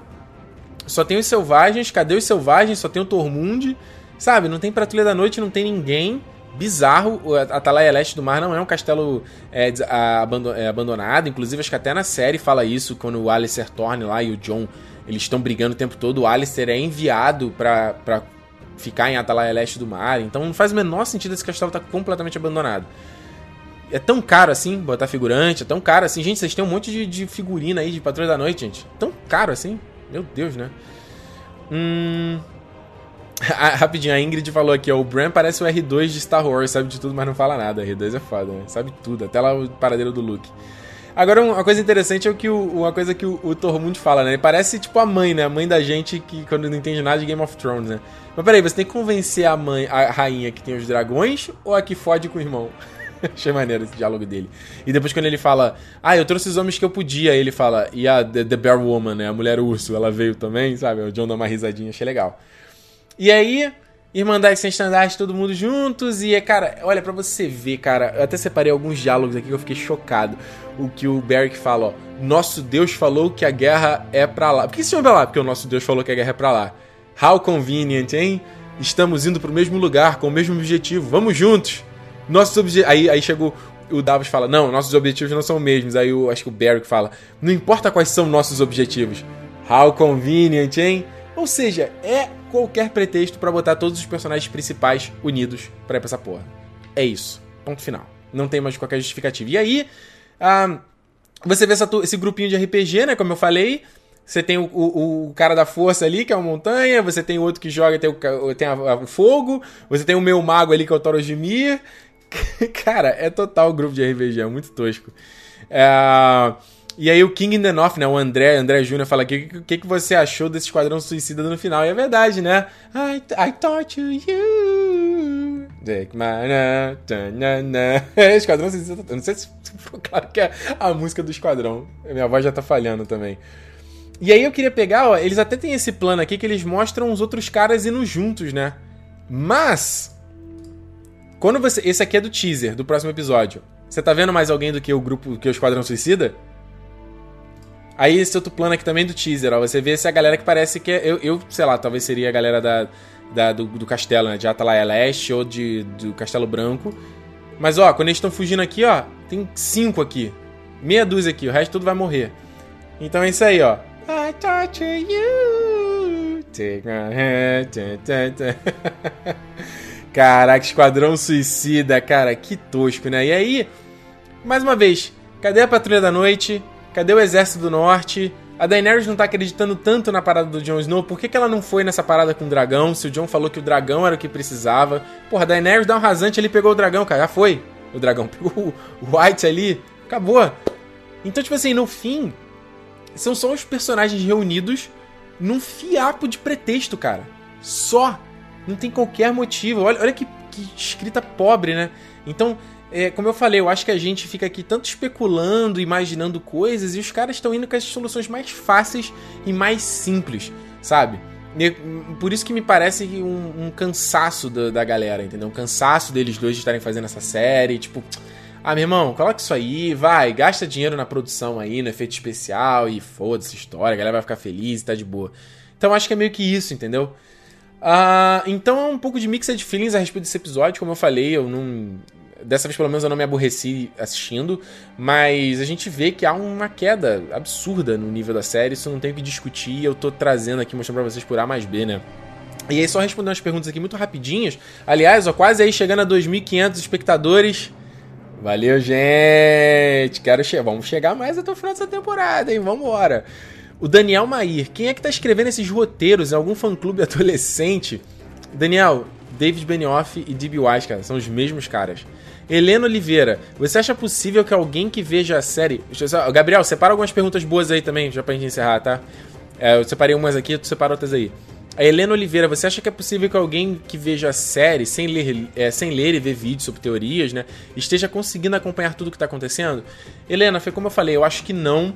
E é por isso que eu, eu, reclamo tanto aqui na série, aqui nas lives, sabe? Eu reclamo porque eu imagino sempre o cara que só tá vendo o episódio eu acho que o cara não tá entendendo nada, sabe? Eu acho que o cara tá completamente perdido e por isso que é, o cara vibra tanto nos episódios que tem Dracarys, que tem porrada, tem explosão, tem guerra. E uns episódios desses que são deveriam ser mais para desenvolver a história, é, sabe? Fortalecer a narrativa. É o que eu tô sempre falando aqui, falando sobre storytelling, sabe? Sobre motivações, sobre arcos dos personagens. É, sempre esses episódios, a galera meio, ah, nossa, esse episódio foi meio chato. Eu vi vários comentários sobre esse episódio. Nossa, episódio chato. Ai, nada andou e tal. Porque é exatamente isso, acho que fica tão confuso que o cara não consegue acompanhar a trama e acha chato. E eu vou te falar, quando eu acompanhava Game of Thrones no começo, além de eu não eu não prestar muita atenção, eu vi o episódio prestando sempre atenção, assim, sabe? Eu não. Eu, não, eu acho que eu não tinha botado o meu, meu dimmer assim no, no nível correto. Igual como é que eu vejo House of Cards, por House of Cards, eu vejo prestando atenção 100%. O Game of Thrones eu via, né? E eu não sabia que era uma série que tinha que prestar atenção 100%. Eu não entendia nada, eu também não gostava da série, entendeu? Passei a gostar quando eu comecei a ler os livros e comecei a entender a história. Então acho que é um pouco por isso aí também, sabe? Um, o Luiz Gustavo, você acha que, o que você acha que a Cersei vai fazer mesmo com as provas de que os Whites existem? Ajudar o John parece bem provável. Luiz, cara, não faz o menor sentido esse plano, cara. O, a série veio de porradaria, temos que vencê-la pra temos que levar a prova para convencer a CC dos White Walkers. Numa virada, numa cena. Bizarro, cara. Bizarro. Eu, CC não vai acreditar porra nenhuma, vai achar que isso é uma maluquice e foda-se, sabe? Tipo, até, até porque em Porto Real o inverno nem chegou ainda direito. Faz o menor sentido, cara. Werner Stark, Ricardo, você acha que mesmo sendo herdeiro, John não vai querer o trono preferindo ficar só com o norte?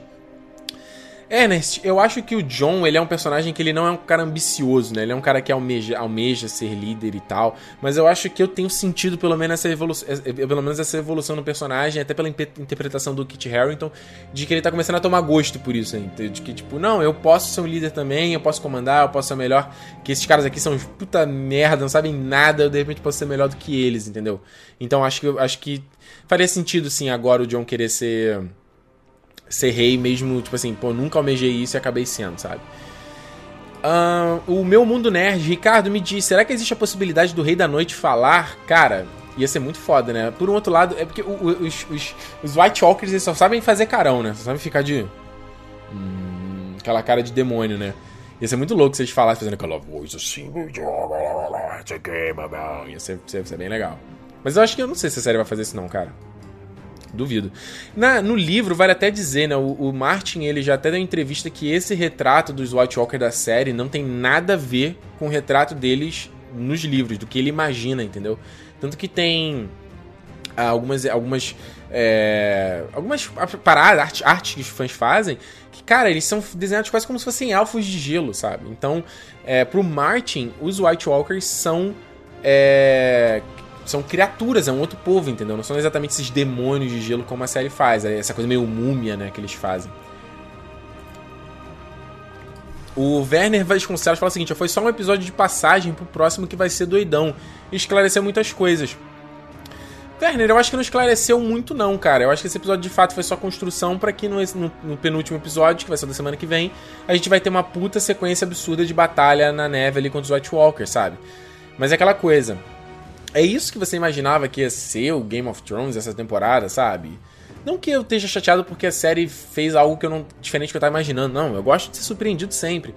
Mas, cara, porra, é, é, só as incoerências, é só as coisas que não fazem sentido nenhum. O John tem um lobo que poderia ir com ele. Tem o Exército do Norte que ele tá falando temporada inteira que a, a, a, o exército é para ajudar ele, entendeu? Não, o exército é pra ir aqui fazer as paradas. Aí ele vai sozinho com, com meia dúzia de nego, sabe? Qual é o sentido dessa porra? Não faz sentido, cara. É isso, é isso que eu fico meio maluco, entendeu? O Daniel Peixe, Ricardo, as três traições contra a Dani vão aparecer na série? Boa pergunta, cara. Isso é uma parada que começou lá na segunda temporada, né, com a Kwaiti. E eu. Daniel, é aquela coisa, cara. É igual essa coisa do Príncipe Prometido do Azor Ahai. Eu achava que a série. Eu já falei em várias lives aqui que eu não achava que a série em nenhum momento ia tocar isso, porque. É é uma coisa que eles mal falavam esse termo, sabe? Não explorou, não desenvolveu nada disso. E as três traições também foi uma coisa que foi muito pouco desenvolvido na série, entendeu? De falar, sabe? Acho que teve esse episódio e nunca mais voltou a falar desse episódio. Nunca, nunca mais voltou a falar dessa, dessa é, premonição, dessa coisa, ah, você vai ser traída, sabe? O da Cersei, pelo menos, a gente teve aquele flashback lá da, Ma, da Maeg lá fazendo a a premonição lá com ela e tal, mas já da Dani foi a mina falando. Tu acha que alguém que vê só a série lembra desse negócio? Enfim. Uh... ah, não, aqui pergunta de quem é as horas high, não. Não, eu não aguento mais responder esse negócio, cara. Essa pergunta é mega whatever. Mega whatever. É uma coisa que. Pode ser qualquer um, pode ser a Dani, pode ser o John, pode ser. É, tem gente falando que é o Sen, cara. É, é uma loucura.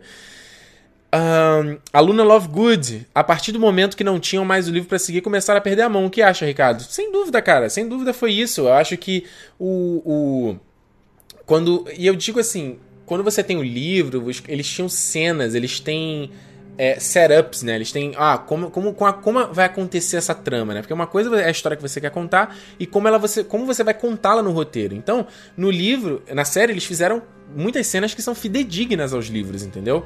É exatamente igual, ou pegaram uma passagem do livro e botaram ali na série, com às vezes palavras exatamente iguais que o Martin escreveu. E o Martin é um puto escritor. O Martin escreve pra cacete, então quando, o, o, quando eles fizeram aquela reunião para explicar lá, que eles disseram, ah não, a gente veio aqui, a gente sentou com o Martin para saber o destino de todos os personagens. Eu não acho que o Martin contou, eh, detalhou cenas para eles, entendeu? Eu acho que ele só chegou a falar, não, ó, esse personagem vai aqui, vai aqui, vai aqui, vai acontecer essa história. E aí eles tiveram que pensar nas cenas e como juntar esses pedaços que o Martin deu para ele, ó. Martin, ó, o destino, ele vai atingir esses pontos aqui, tipo assim, ó. É tipo quando você faz, deixa eu até desenhar aqui rapidinho. É quando você faz animação que você tem a animação chave, as key, os keyframes, e aí você tem a. Você tem a, a, a, animação que o software faz, né? Então o Martin ele falou: olha só, o personagem vai sair daqui e ele vai para aqui. Aí esses frames aqui que eles, têm que, que eles têm que fazer, que são as cenas, eles não se embaralharam completamente. Isso aí para mim não tem, não tem qualquer desculpa. Enfim, galera, tô cansado. Duas horas de live. Essa foi a live mais longa ever. Ever. A mais longa tinha sido de uma hora e meia da season final anterior. Estou exausto, minha garganta está doendo, já está falhando. É... Eu quero agradecer então a todos vocês que acompanharam. A gente chegou aqui, quase bateu 2.500 espectadores. Foda. A, espalha para seus amigos. Chama eles para a live da semana que vem. Esse, esse é o dever de casa que eu tô dando para você. Espalha a live para seus amigos. No seu Facebook, seu Twitter, para eles virem semana que vem assistir com a gente aqui também e comentar tudo. Fechou? Semana que vem a gente vai falar. Não tem o nome do episódio ainda, mas vai ser. Já, já viu, vai ser porradaria, White Walker, batalha na neve, no gelo, vai ser isso. A gente já, já, já sabe o que, que vai ser, entendeu? Um, então quero agradecer a todos vocês que acompanharam até aqui. Agradecer o Gabriel aí, Gabriel Félix, que acompanhou, tá aqui, me ajudou separando as perguntas de vocês. Cara, ajudou demais, vocês não têm noção. E mais uma vez, segue o Gabriel no Instagram, tem link aqui na descrição, dá lá uma força para ele aí. Ah, o Gabriel tira umas fotos fodas no Instagram. Então dá lá o seu apoio e, é quase um agradecimento aqui pelo trabalho que ele fez de estar tá organizando o chat que vocês reclamaram nas semanas anteriores que tava bagunçado, tinha muita gente escrota. Então falei, ó, Gabriel, pode passar o cerol em quem tiver ali, ó, quem tiver enchendo o saco, quem tiver falando merda, pode passar o cerol, porque é muito chato essa galera, essa, esse chorume da internet, atrapalhando a gente que quer que debater, que analisar e tudo mais, né? Essa galera pediu tipo o quinto dos infernos, né? E não atrapalhar mais a gente. Então, fica aí um agradecimento ao Gabriel por ter me ajudado aqui e então vocês entram lá no Instagram dele e dá o apoio lá para ele e mostra aí também um, um agradecimento por tudo, certo? Uh, lembrando, a versão em áudio fica disponível no territorionerd.com.br barra podcast. Também o meu podcast Nerd Station fica lá disponível depois para vocês vocês ouvirem. Ouça lá, é um projeto novo que tá, é um projeto que tá começando, né? Tá recomeçando e é muito, seria muito legal o apoio de vocês. E se inscreva no canal se você não tá inscrito, porque a, a, gente agora tem live aqui semana que vem também às 9 e quem sabe essas lives viram mais regulares, né? Eu fiz uma regular aí esse sábado aí, ó, peguei de surpresa a galera, certo? Então é isso, pessoal. Muito obrigado. Valeu, até semana que vem, 9 horas, comentando mais Game of Thrones. Tchau!